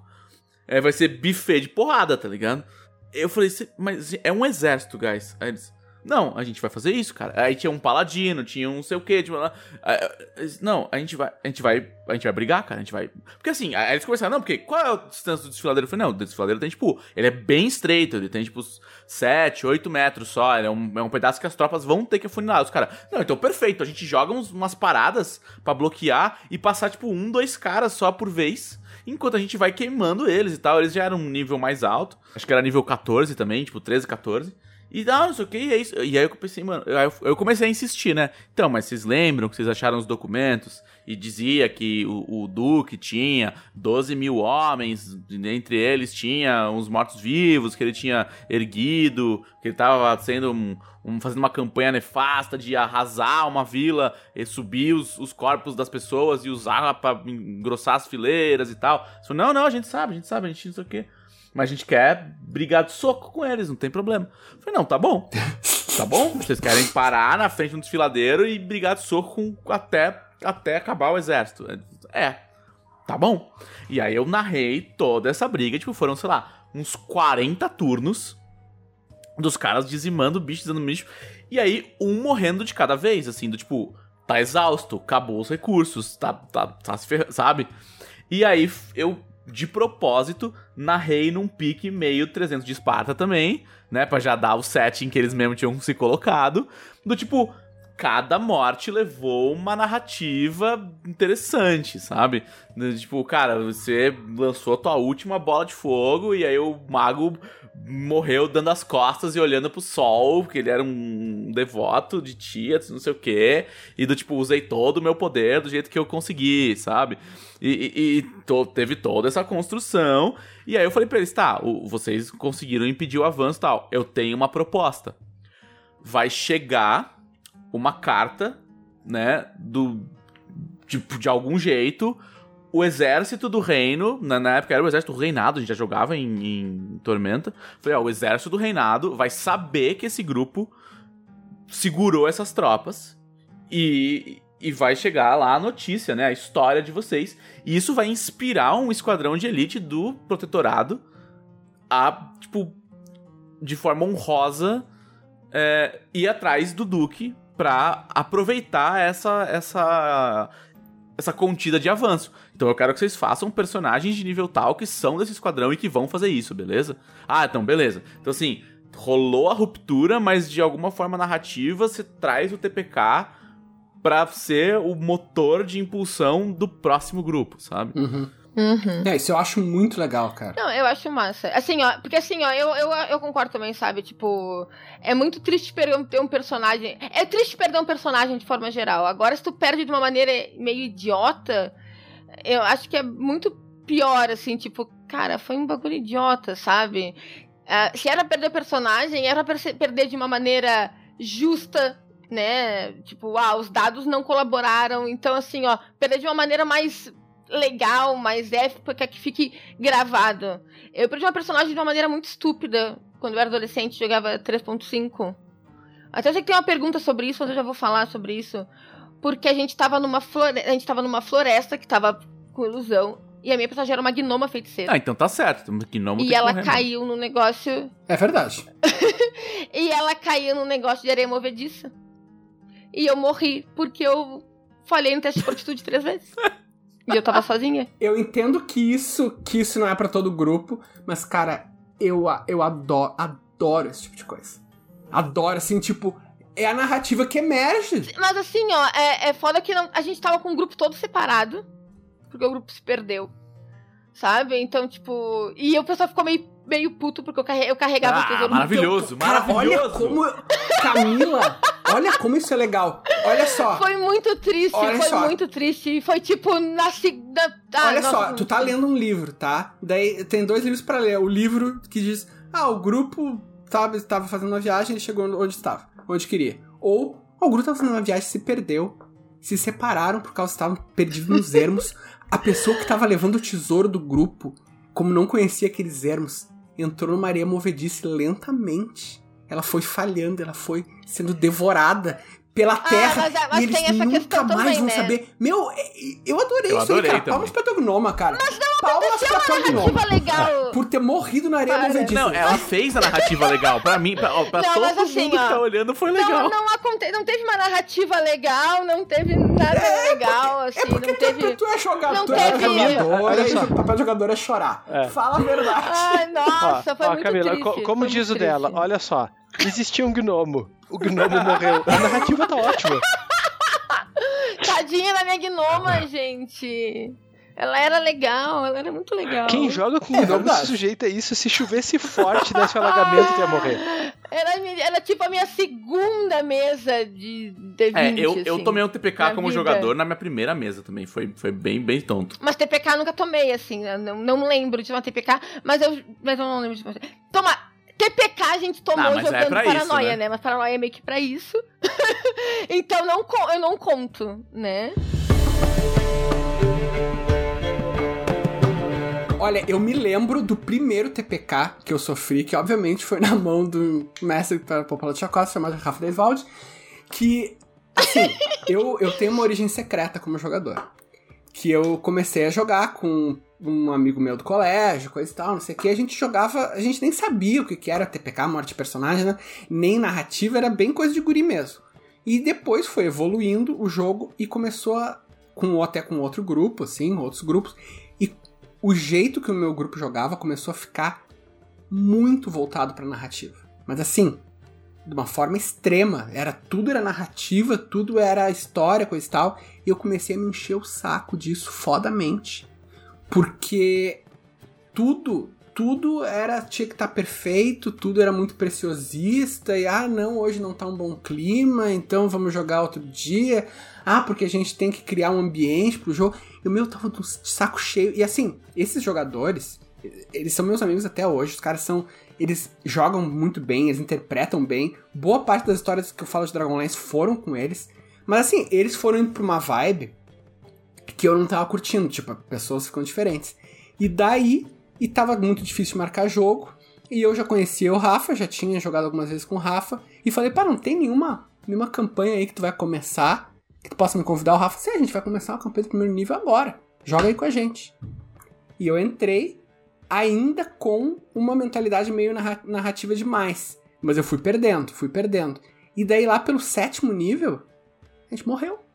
Porque a gente, porque a gente tava, fez umas bostas, sabe? Brigamos com um NPC que era pra ser aliado. E a gente foi atacado por uns cavaleiros e a gente morreu. E eu fiquei tipo, what? What? O, o- mestre, ele não tá preocupado com nossos sentimentos? Ele não tá dizendo que RPG é arte? Ele não tá, sabe, dizendo que tem que ter o clima certo, a iluminação certa no quarto? Simplesmente tirou o ponto de vista e a gente morreu.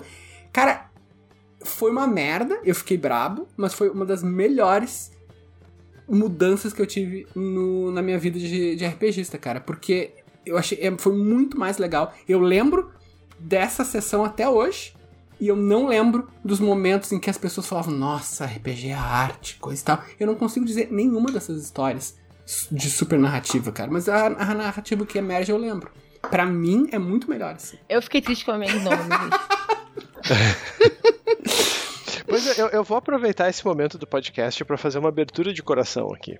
Uma história que eu nunca contei uh, de como eu fui influenciado por este caminho da rigidez. E como todas essas histórias de formação por trás tem a figura paterna. Uh, primeiro videogame que a gente teve em casa era um Atari, que o pai comprou porque o pai curtia videogame. E nós tínhamos um jogo chamado Moon Patrol, que era de um carrinho Lembro, que nossa. tinha que explodindo uns. Tá. E esse foi o primeiro jogo que eu tive contato que tu podia escolher a dificuldade, ainda na época do Atari. Então ele tinha o modo normal e um modo que era para ser mais fácil, que aparecia um ursinho do lado dos pontos. E a gente, fuçando, descobriu que existia esse modo, e um dia a gente estava jogando com o ursinho, e o pai perguntou o que era aquele ursinho, e a gente disse, não, pai, é que aqui esse é o modo mais fácil. Daí ele disse, ah, meus filhos não vão jogar ursinho Bilu, joga no difícil. Então, então aquilo me marcou um pouco. Eu disse, realmente, tem que jogar no difícil. E é assim que, inclusive, surgiu lá no RPG usado no assim, a, a dificu... Foi o seu Jadir que cunhou. A, a expressão dificuldade ursinho, a gente usava sem saber de onde é que vinha. Daí até que o Rafa contou. Tipo, faz pouco tempo que tu, que tu contou pra nós essa história e a gente falava de dificuldade ursinho o tempo todo. É, eu, eu, eu tive essa dificuldade na jornada, cara, porque além de ser mestres que, que né, as pessoas que escreveram as, as, as aventuras, elas têm estilos de narrar muito diferentes.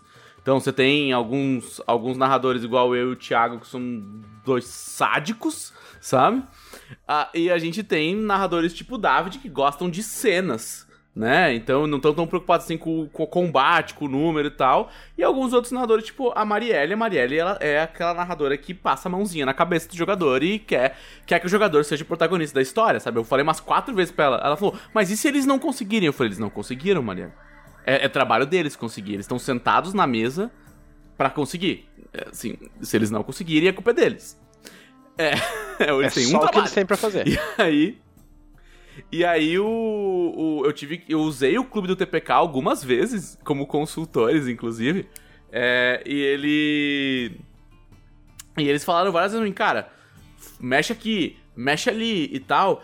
Principalmente nas aventuras a partir do nível 15, tem algumas coisas que a gente teve que pesar a mão. Porque quando você vai fazer uma aventura pra uma pessoa que não é você mestrar, você precisa dizer para ela o seguinte: olha, a minha ideia é que aconteça isso, depois isso, e eles cheguem aqui. Só que muita gente que vai pegar o livro para narrar tem que entender que às vezes os teus jogadores vão ser uns loucos, como todo bom jogador, e vão querer fazer uma coisa completamente nada a ver. Então a pessoa que tá escrevendo a aventura, ela não vai conseguir prever tudo. Porque o não é igual criar um videogame, que você pode só programar isso não dá pra fazer, isso não dá pra fazer, então dane-se é, é uma coisa que, tipo, dá pra fazer tudo. Então, a gente focou muito nas cenas de encontro. Só que teve umas, tem algumas cenas de encontro que tem mecânicas muito específicas. Então, assim, tem encontros que os jogadores vão ter que entender, vão ter que descobrir por é, tentativa e erro o que eles têm que fazer. Só que no RPG não dá pra voltar, né? Não dá pra você fazer o save state. Então a gente tá. Foi uma escola, assim, de escolher muito bem o equilíbrio entre tentar o TPK, né? Falar assim, não, a gente. A partir daqui é para ficar difícil, então a gente vai tentar o TPK. Tipo, gente, estamos indo em busca da falha do jogador. E, ao mesmo tempo, adequar isso ao legal, mas essa intenção eu preciso explicar pro cara que vai mestrar a aventura que ela é uma intenção que as coisas são difíceis desse nível de propósito, né? Que é para eles ele é, fazer os jogadores entrarem em um certo nível de preocupação e desespero, mas que é para eles não desistirem. Só que também tem um outro lado, inclusive o Gui tava até falando comigo hoje do, do texto da, da, da jornada, que abre a jornada, que tem um parágrafo que é os jogadores não são protagonistas. Protagonista é a história. se eles morrerem, alguém vai tomar o lugar deles. Isso é muito legal, cara. Isso é muito legal. E, e aí tem alguns encontros que, a gente, que até a gente conversou muito e falou: Ah, mas tá difícil demais. Eu falei: Não, tá difícil. Difícil demais é do tipo: Ah, não tem saída. Ou Ah, depende só da sorte dos dados. Não, tá difícil. Ah, ou é tipo, vocês são nível 3 É e isso, então. É, esse tipo de Pode situação a gente não tem como acontecer na jornada. Assim, tipo, os os níveis das coisas que, você- que as pessoas estão enfrentando não, não tem como é, estar fora. Mas. Jogador é jogador, né? Não, claro, meu, eu, eu acho que o problema de pensar no- nos personagens jogadores como os protagonistas, como os heróis, é que isso. Isso amarra muito e isso coloca muita responsabilidade na mão do mestre. Sabe? Tipo, a gente tem, a gente já falou disso mil vezes aqui no podcast, que o pessoal fala do tal do Matt Mercer Effect, né? Que os mestres acham que tem que ser, sabe, tem que ser atores profissionais e dubladores e coisa e tal, pra, só para jogar um jogo com os amigos, né? Isso é a mesma coisa que tu ah, vai jogar, sei lá, vai jogar um videogamezinho ali, vai jogar um Street Fighter e tu ah, quer ser o campeão mundial de Street Fighter ou tu não vai jogar. Sabe, tipo, é exatamente a mesma coisa, porque o Matt Mercer é basicamente o narrador mais bem sucedido do mundo. Tipo, de todos os tempos, nunca teve ninguém que ganhou tanto é, dinheiro na é, roda é. RPG. Cara, é aquele negócio. É isso, É, cara. quantos Metal Mercer tem, né? E, no- e- e tem um motivo pra isso. Eu acho que essa questão de protagonismo não. Talvez varie muito de qual proposta da mesa e da história, na verdade. Eu acho que quem vai decidir se os, se os jogadores são protagonistas ou se a história tá acima deles completamente, eu acho que é pra onde a história vai. Sabe? Porque se é, se é uma história que tá ligada diretamente com, por exemplo, com o passado dos personagens, ou com alguma, algum ponto do futuro deles onde tu quer chegar, eles são protagonistas da Não, história. eu concordo. Mas se é alguma coisa direta com a história do mundo, talvez possa existir um outro grupo que possa fazer isso. Sabe? Eu acho que depende muito de pra onde a história vai, para qual é o plot inicial e enfim, eu acho que varia muito de grupo Eu, grupo. eu acho que a questão de protagonismo, e, e talvez eu, eu interprete isso um pouquinho diferente, eh, não é só a questão. A, a que- a- o que o, a expressão protagonista representa no sentido literal, mas também a hierarquia de prioridade. Tipo, ah, o, que, que, o que, que é mais forte, a história ou o personagem? Eu, eu vejo que a história é mais forte porque o personagem ele faz parte da história. Senão acontece aquelas coisas tipo seriado ruim que o personagem começa a fazer o que o roteiro precisa e não o que o personagem faria. né? Ah, o personagem ele está inserido ele, po- a a- as histórias particulares dele até podem ser, que nem a Camila falou, é uma história que está relacionada a, a história se passa no reino em que aquele personagem que o cara está jogando é o príncipe e obviamente ele é um personagem importante, mas se a história, se a história morrer, não tem campanha. Se aquele personagem morrer, Exatamente, cara. Eu, eu- assim, uma coisa que eu, que eu acho, independente da morte ou não de personagens, porque isso aí eu entendo que não é pra, não é pra todo mundo, embora eu acho que as, as pessoas deveriam pelo menos tentar jogar assim. Ah, eu acho que uma coisa que é fundamental, que eu não consigo imaginar como não seria boa pra um grupo, é a possibilidade de fracasso.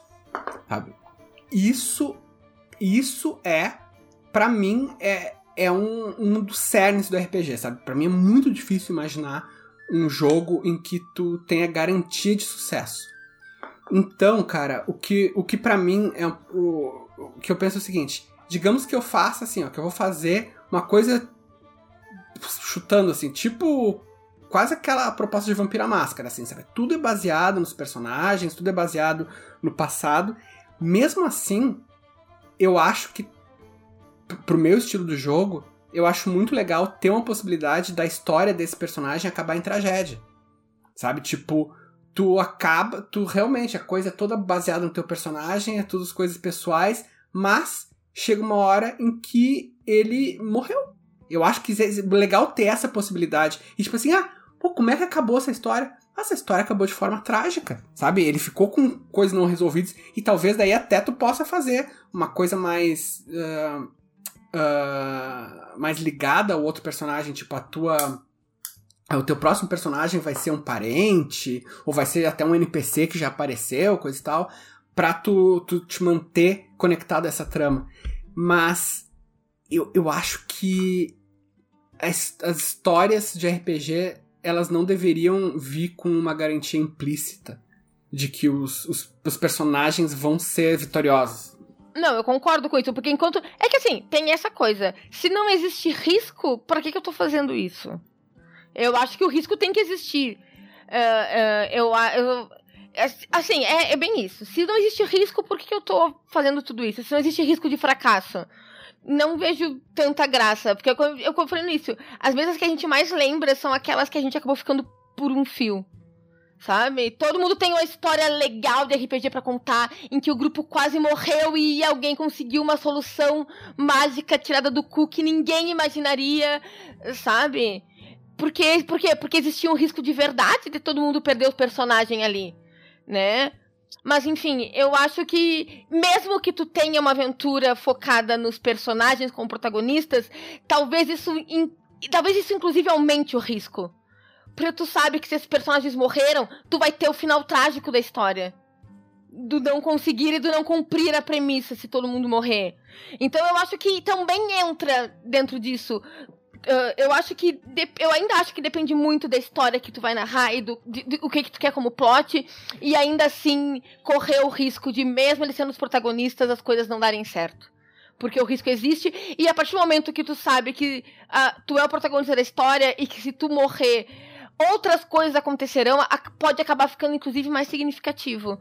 Porque tu sabe que se teu personagem morrer, uh, mil pessoas da vilazinha onde tu veio vão uhum. morrer também sabe? É, eu acho que o que a gente pode, pode dizer é o seguinte: os, os personagens podem ser os protagonistas da história, mas o protagonista do jogo perfeito, é a história. Perfeito, perfeito. Oh, muito é, bom, Rafa, foi bom. Rafa conseguiu fazer uma coisa que não é matar personagens, que foi, foi definir. Boa, é, é foi, foi, bem, foi bem o que eu escrevi no parágrafo lá. Você não é, não, os personagens não são protagonistas, o protagonista é a história. É, é, e, e eu vou falar mais assim, tipo, a vida de aventureiro tem risco.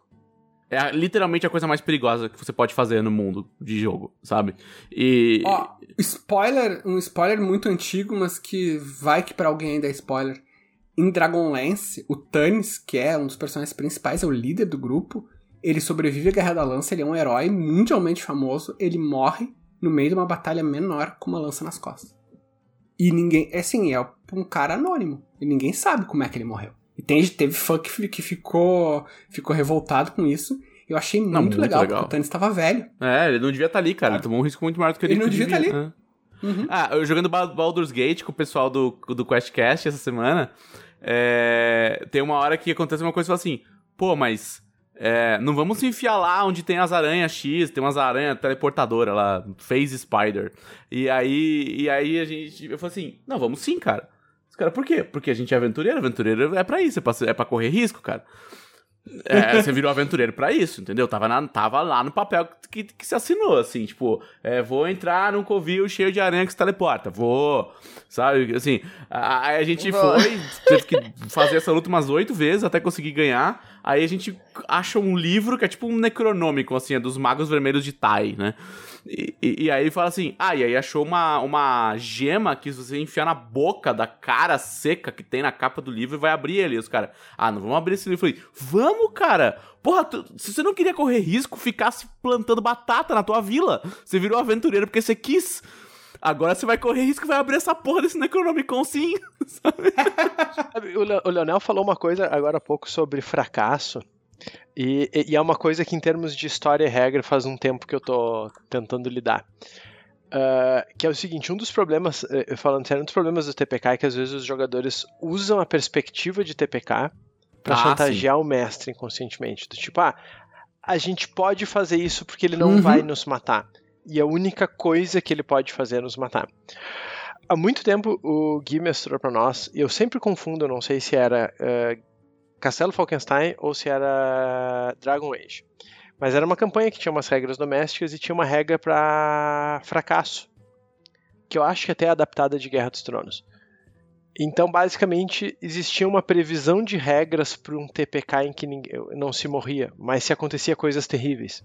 Desde perder dinheiro até ter ferimentos permanentes. Então, mais do que. Eu, eu, e ali eu percebi que às vezes o jogador tem mais medo de estragar o personagem do que de perder o personagem.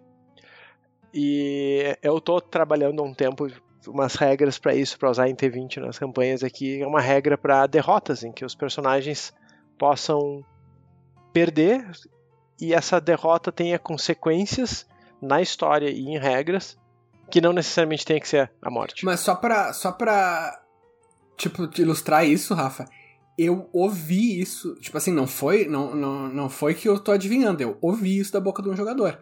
Quando eu mestrava Dragonlance, o, a gente teve uma época que a gente entrou muito na vibe D&D mesmo, assim, D&Dzão, tipo, embora não fosse o sistema D&D, então a gente pegava muito aquelas coisas passadas de tradição oral, de AD&D, sabe, Xerox do Xerox, a gente só tinha uma parte, e uma das coisas que ficou no grupo, que eu, até eu, eu, nunca soube se era verdade ou não, se teve, isso teve escrito ou não em algum livro, mas que era assim, se tu olhasse o espaço dentro de uma bag of holding, né, de uma, daquelas sacolas que tinha mais espaço por dentro que por fora, tu, ia, tu, tu podia enlouquecer. E daí ficou aquele negócio, todo mundo fala, ah não, porque se tu olha dentro da bag of holding tu vai enlouquecer. Tu vai... E eu botei, daí é assim no mundo, se tu olha dentro da bag of holding tu vai enlouquecer. E chegou um ponto que eles tinham que levar um personagem lá, um dos personagens do grupo, para um outro lugar, assim, meio que uh, escondido. Ele disse, ah, vamos botar o cara dentro da bag of holding. Ele, não, mas se for pra dentro da bag of holding ele vai enlouquecer. Não, mas a gente venda ele, ah, mas não dá. Enfim, daí um dos jogadores falou a seguinte frase: Ah, mas o Leonel não vai fazer isso. Porque se o fulano enlouquecer, esse personagem dele ia sair da história e o Leonel nunca vai tirar o ninho de nossa Nossa, história. me observe. Nossa! Caralho, mas nossa, mas me fala aí. Cara, não. assim, ó, esse mesmo jogador, eu não, não, não foi na mesma sessão, mas foi, assim, alguns meses depois, ele viu um, um tinha um salão, assim, onde tinha vários, assim, cara, tipo, mais de 100 magos fazendo um ritual. E ele decidiu, ah, eu vou tirar uma flecha. Os magos se viraram pra ele e ele morreu. Cara, não tem nada mais feliz feito, do que punir desculpa, jogador feito. que É, faz coisas estúpidas de propósito, ou porque ele tem Sim. cabeça de videogame, porque no videogame você arrisca teu Uhum. personagem e dane-se, porque você só volta, sabe? Uhum. Ou porque ele aí tem esse negócio de, ah, o mestre nunca vai matar a gente porque a gente é o herói da história. Vamos agora para a parte que realmente interessa desse podcast, que é ler as perguntas dos conselheiros da Dragão Brasil. Camila, quem são os conselheiros? Quem são os conselheiros? Vamos começar dizendo o que é a Dragão Brasil. A Dragão Brasil, como o dela muito bem disse no início, é a maior revista de RPG e cultura nerd do país, que você pode entrar em apoia.se barra Dragão Brasil Peraí, peraí, e peraí. assinar. Mudou o link. Dragãobrasil.com.br Ah, é. Agora é chique, meu bem. Agora é dragãobrasil.com.br. Parem as máquinas, não imprimam este podcast, porque o link está errado. Agora você pode assinar a revista da Dragão Brasil em dragãobrasil.com.br. Temos nosso próprio link! Yeah! Você pode assinar a partir de 7 reais e receber, receber mais de 100 páginas de RPG Cultura Nerd todos os meses. É mais ou menos um dólar por mês. Você não consegue nem ir e voltar de ônibus. Se você pegar um ônibus para ir em algum lugar, na maioria das cidades, você não, você não consegue voltar com esse valor. É a única coisa que neste país que mantém o mesmo preço desde 2016. Então, aproveite. E os conselheiros da Dragão, da- da Dragão Brasil são aquelas pessoas legais, queridas, cheirosas e maravilhosas que contribuem a partir de 20 reais mensais para a revista e têm direito de estar no grupo fechado, secreto e maravilhindo do Facebook e podem fazer perguntas para este podcast como estas. A gente já respondeu um pouco essas pergun essa pergunta, mas o Fagner Ferreira quer saber rapidamente qual foi o TPK mais épico e o mais sem sentido que vocês já passaram. Eu já falei o meu e eu fui, fui zoada. E meus sentimentos foram pisoteados. Não falarei mais sobre isso nesse momento. Você está no Agog do RPG. Cara, Uh, mais épico, assim, é meio triste porque até diminui um pouco, mas uh, eu nunca tive um TPK épico, tipo esse que tu narrou, assim, que o pessoal se sacrificou por um bem maior e alguma coisa boa veio disso, assim. Mas sem sentido tiveram alguns. Esse que o Leonel. Tipo, é tipo, tipo o que tu postou, tu contou no início do podcast. É, esse que, que o Leonel contou. jogar com pedras as coisas. É, e, e, teve um que, inclusive, eu vi uma outra pergunta ali que pergunta uh, qual foi o que eu mais me diverti. Há muitos anos eu estava mestrando uma aventura de Gamma World, quarta edição, antiguíssimo, inclusive é um baita livro, foi uma das bases depois do, pro 3.0.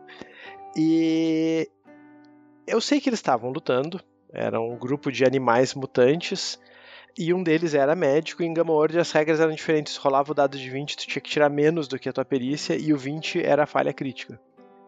E eles fizeram o que dava para fazer, só que todo mundo, os três jogadores menos o, o curandeiro, caíram nos negativos lá e ele tinha que curar.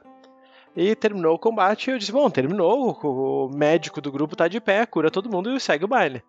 Daí o médico foi lá no primeiro e 20, falha crítica. Matou. Matou, matou, bom, azar, acontece. Ele foi no segundo, 20, falha crítica. Matou o segundo. E o terceiro jogador começou a regalar os olhos e disse: Eu não tenho mesmo forças para me arrastar longe dele. E o jogador que era médico: Não, cara, capaz, não vai sair outro 20, peraí que eu vou. Não, não me cura, deixa. 20, falha crítica. E daí ele matou os três. E ele ficou sozinho na dungeon. Ele teve um dia horrível, um só isso assim, combate. sabe? Então, assim, eu ria muito porque, sabe, não é culpa tua, nada que tu fez ali, tu, tu, completamente. É, os jogadores estão se matando entre si. E a cara de desespero do terceiro não jogador. Em mim, não, não, não quero ser curado. Cara, eu, assim, eu já. Eu, como eu falei, nunca fiz um TPK, mas eu passei por alguns o mais épico na, no sentido que nem tu falou, na verdade foi o primeiro, que não foi nem esse que eu falei do Rafa, porque mal contou como TPK. Teve uma vez, cara. Meu, isso faz muitos, muitos, muitos anos. A gente era adolescente. E tava jogando uma one shot. Então eu nem conto como TPK, não. A campanha não ia, não ia continuar mesmo. E a moral era baseado num videogame lá que eu até nunca joguei, então nem vou, nem vou falar. Mas era um negócio meio cyberpunk. E a gente tava entrando numa, numa usina. Tipo uma usina nuclear, assim. Mas era, tipo, sei lá, usina de antimatéria, uma coisa assim. E invadimos a tal da usina. E o mestre botando coisa contra a gente, botando coisa contra a gente. E eu fui o primeiro a cair. Só que eu não morri. Eu só fiquei. Fiquei. Uh, eu não fiquei nem desacordado. Eu só não conseguia mais me mexer. Tinha uma regra, não sei o que, que houve. Mas eu, eu só não podia fazer nada, mas eu tava consciente, tipo, não conseguia andar e tal. E daí eles me deixaram para trás e foram indo, foram indo, foram indo, e foi morrendo um a um. E um dos nossos equipamentos era tipo uma super granada, como se fosse o, o detonador termal de Star Wars. E o mestre tinha descrito que eu tinha caído perto dos reatores, super reatores de antimatéria. E a nossa missão era destruir a usina. E eu assim, mestre, peraí, peraí, antes de acabar a aventura, eu tô ainda perto dos reatores. Tá, tu tá jogado lá, tá jogado lá, sangrando, não consegue fazer nada. Eu consigo puxar a granada? Ah, Só consegue. o E daí o mestre escreveu, cara. A missão cumprida, vocês todos morreram, mas destruíram a usina. Cara, e assim, vou te falar, eu vou, vou cometer uma heresia aqui, tá? O meu filme favorito de Star Wars é Rogue One por causa disso. Rogue One é uma aventura de RPG perfeita, assim. É, é, é incrível. Em que tudo dá certo, mas tudo dá errado. Exato. é, o meu TPK mais incrível, tipo, eu tenho, eu tenho dois bem legais. Esse do. Esse que eu narrei do, do da, das termópilas sem querer aí foi. Foi bem legal. O que eu sofri foi um TPK que a gente tava é, pilotando uma, uma nave a gente jogou a nave contra um, uma outra nave também que ia bombardear o planeta. tava jogando Starfinder. E aí a gente falou, dane-se, a gente vai jogar esse, o, nosso, o, nosso, o nosso Destroyer colidir com o Destroyer dos inimigos pra eles não bombardearem a lugar que eles iam bombardear lá. E todos os jogadores falaram, beleza. E foram, tipo, uns três turnos a gente manobrando a nave, disparando contra os torpedos que estavam lançando contra a gente, para tentar colidir com a outra nave e morrer todo mundo. E... E o, e patético eu tive vários, cara. Eu tive, eu tive TPK. Teve um TPK patético que foi. é, todo mundo morreu no incêndio. Porque ninguém conseguiu abrir a porta. Meu Deus do céu, que horrível. Tipo, era só abrir a porta. Tipo, aí tentar bater na porta, dava um. Aí tentou fazer teste pra destravar a porta e não conseguiu. E aí não, tentou fazer percepção pra. Coisa de mestre, assim, sabe? Puta, mas então eu quero procurar a janela. Ah, mas já tá uma puta fumaceira, você não sabe pra que lado você tá indo. Faz a percepção. três no dado, sabe? E aí morreu todo mundo no incêndio. E é isso aí. o incêndio que era pra ser só um negócio meio dramático, assim, sabe? Não, morreu todo mundo no incêndio. Dane-se. tipo, Ah, é pra não contar que eu conto os meus de mestre, mas eu tive um TPK ridículo como jogador. Nós jogamos uma aventura de Segunda Guerra Mundial usando as regras de AD&D na época. E nós éramos espiões da americanos que fomos ajudar a resistência francesa. E na primeira cena nós fomos encontrar uma espiã, que era uma cantora, e entrou uns caras da SS, e eles iam prender ela, e a gente resolveu intervir. A gente levantou e gritou Vive la France! E o oficial da SS estava como metralhadora, ele ganhou a iniciativa, fez três críticos e É matou isso. nós três. Excelente. Ah, que beleza. Não, teve eu, achei- eu tive um TPK que caiu, eu caí da carroça. A galera caiu da, com a carroça de um desfiladeiro. Tipo, todo mundo errou o teste e aí a carroça caiu do desfiladeiro. E é isso aí.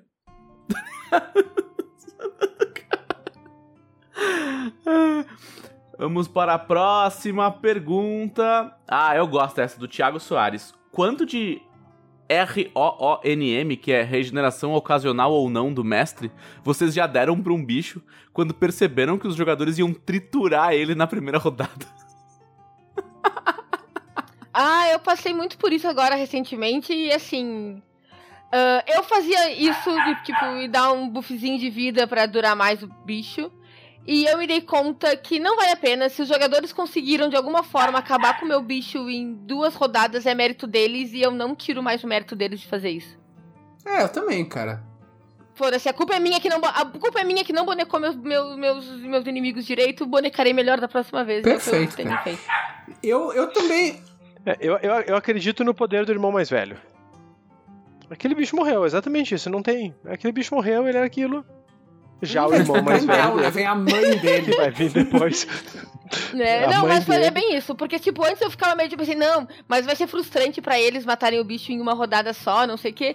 E na verdade não é. Na verdade a galera fica feliz de ver o boneco dele fazendo o que eles fizeram pro boneco deles fazerem. Exatamente. Que é triturar inimigos. Então, É, eu não e tem- tiro mais o mérito deles. Tipo, ah, vocês, vocês acabaram com, meus, com meu, todos os meus cultistas da tormenta em menos de uma rodada. E a pessoa fica dizendo, ah, por que tu não, não botou o dragão que tu queria pôr antes? Então, eu digo, porque não é justo, sabe? Tipo, que bom que eles, eles mataram em uma, um turno só. Beleza. Da próxima vez vai É, ser uma- pior. uma- Da próxima vez vai ter quatro É. bichos de NDs diferentes que eles vão perdendo todos os recursos até chegar no último, que é mais difícil. É. Ou se então o cara segue, segue, segue o fluxo, tu botou o bicho, os caras vão lá e trituraram em duas rodadas. Aí alguém vai dizer assim: ah, parece um Goblin. Beleza, então parece um Goblin agora. Esse bicho vai fazer que nem Goblin, ele vai andar em bandos. Na próxima sala, esse era um batedor, na próxima sala estão os outros sete ou oito. E daí tu trata que nem os jogadores trataram ele, assim. Se um é fácil, um monte não vai ser. Tipo, eu, eu- eu- eu concordo com a Camila nesse sentido, não tem que roubar pro bicho, tem que adaptar a Tem que- situação. Sim, tu tem que, tu tem que te, tipo, melhorar a tua bonecagem das próximas vezes, que é isso que eu estou aprendendo. Tanto estou aprendendo como dela me passou umas dicas pra eu fazer os bichos dessa mesa, dessa aventura que eu mestrei. E eu disse pro dela. Acho que ainda está fraco Olha lá, olha demais. como vem. Os como vem. que vou Que mestrar. orgulho, Camila, que orgulho. Ah, ah, ah, ah, Camila, tem, tem uma coisa que eu faço às vezes que é o mais X genérico. Não, não, não. Mais três genérico. É, o- isso é o caminho do mal. É, não é o, é o mais 3 de bônus flutuante, né? Ele vai onde eu preciso nessa rodada. É. Não, é porque fiscal isso surgiu. A, a gente, Não, mas assim, se eles conseguirem derrotar os bichos muito rápido, mérito deles. Da É. próxima vez eles vão encontrar um dragão ancião. E aí eu não posso fazer nada, né? Foram eles que pediram por isso. É, Acabando o com meus legítimo, o bichos que, de você, o que é de vocês está guardado. Exato. Não, mas foi exatamente isso que eu fiz. Ah, vocês mataram meu custito, meus custitas em uma rodada? Beleza, então agora vocês vão ter quatro bichos pra matar em sequência, gastando seus recursos, tipo. Cara, eu, Enfim. eu, não, eu não vou contar agora que a gente já tá, já, já tá acabando. Mas me lembre, a próxima vez que eu fizer o podcast, eu vou contar a história do que o, do, o que é teu tá guardado. Que eu contei no grupo do. No grupo do fim dos tempos, o grupo que eu tenho com os jogadores, e o Rex. Cara, ele se apaixonou pela história e todas as vezes que a gente vai ali, ah, ó o barril de picles. Que o barril de picles é um dos elementos da história do o que é teu tá guardado. Olha o teaser. Nossa. Anotem aí e cobrem o Leonel. É, gente. como penúltima pergunta, o Guilherme Correia Virtuoso quer saber, e ressurreição? Como não deixar a ressurreição de personagem estragar a campanha? Ah, eu tenho uma opinião bem, bem particular. Eu acho assim, eu, eu acho que tem a ressurreição ela tem a- o aspecto da história e o aspecto não da história. O aspecto da história é tu ter um cenário em que as pessoas s- ressuscitam.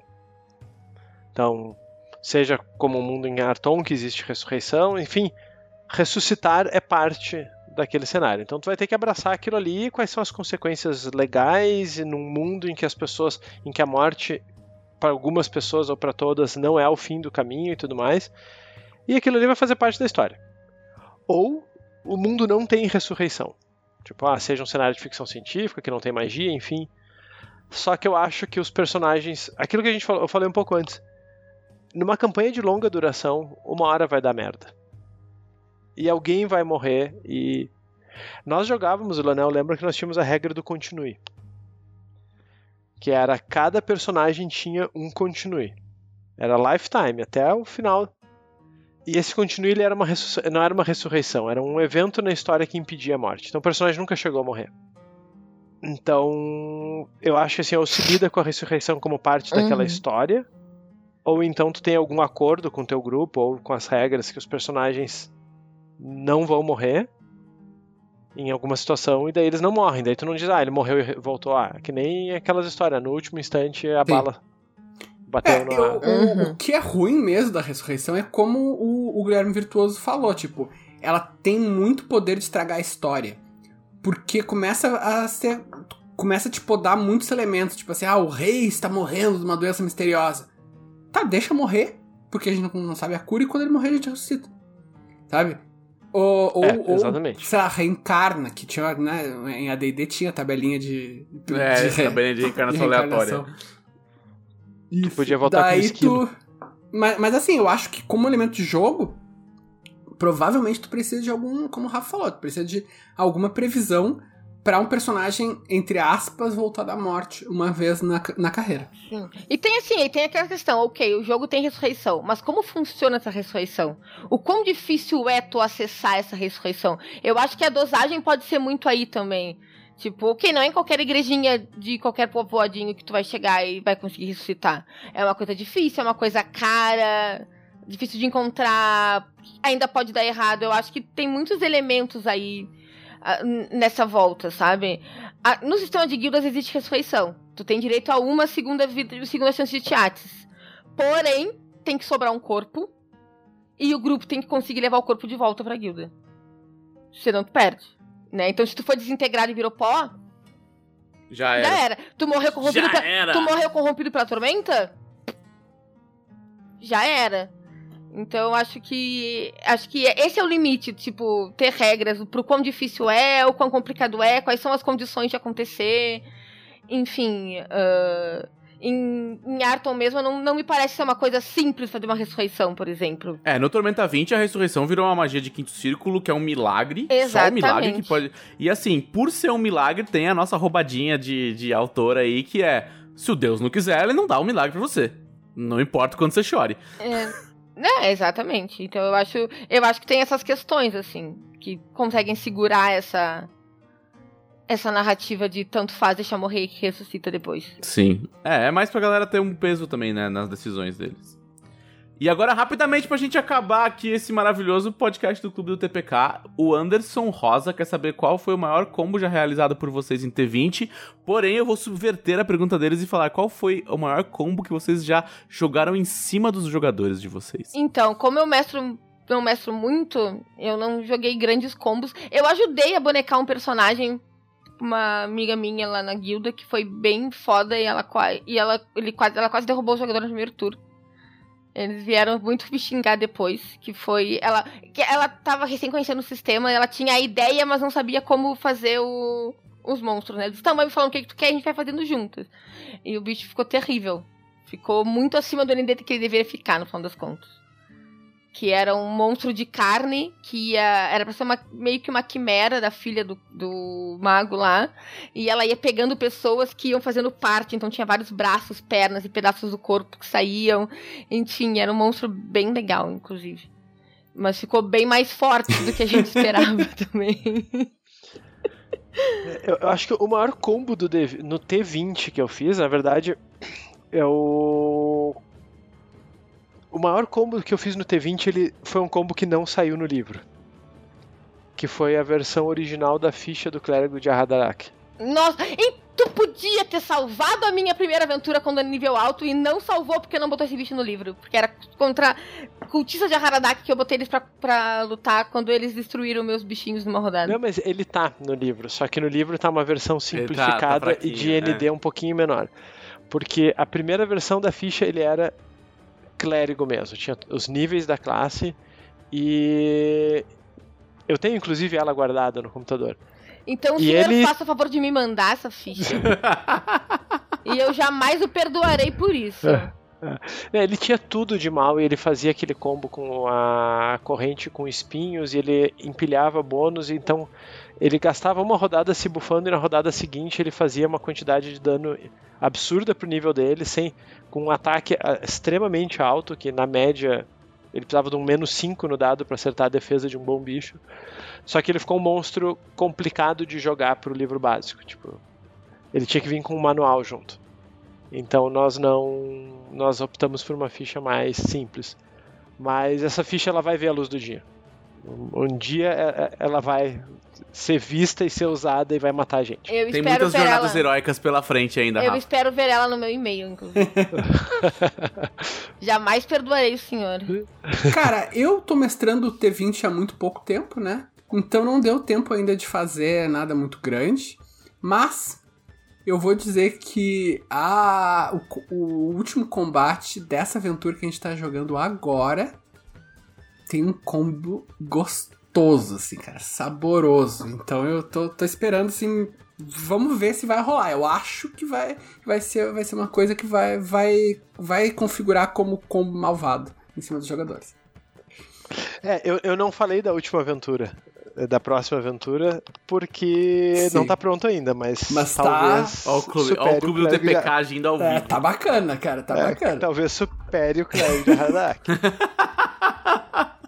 É, eu, eu meus combos estão todos na jornada heróica, né? Já que eu fiz a aventura final, eu podia fazer isso. Foi ótimo, libertador. E eu vou só dar um. Eu vou dar um micro spoiler que é: tem um bicho que ele usa uma, uma dinâmica de copiar exatamente o que os jogadores fizerem com ele. Caralho. Isso é muito bom, cara. Então o que você fizer com ele, ele devolve. Eu espero que as pessoas que vão jogar comigo, que vão mostrar duas mesas de jornada heróica, não estejam. Eles vão ter, vão ter esque... É que vocês não vão saber Todo quem ele é. Lá vão ter esquecido, é, e... Camilo.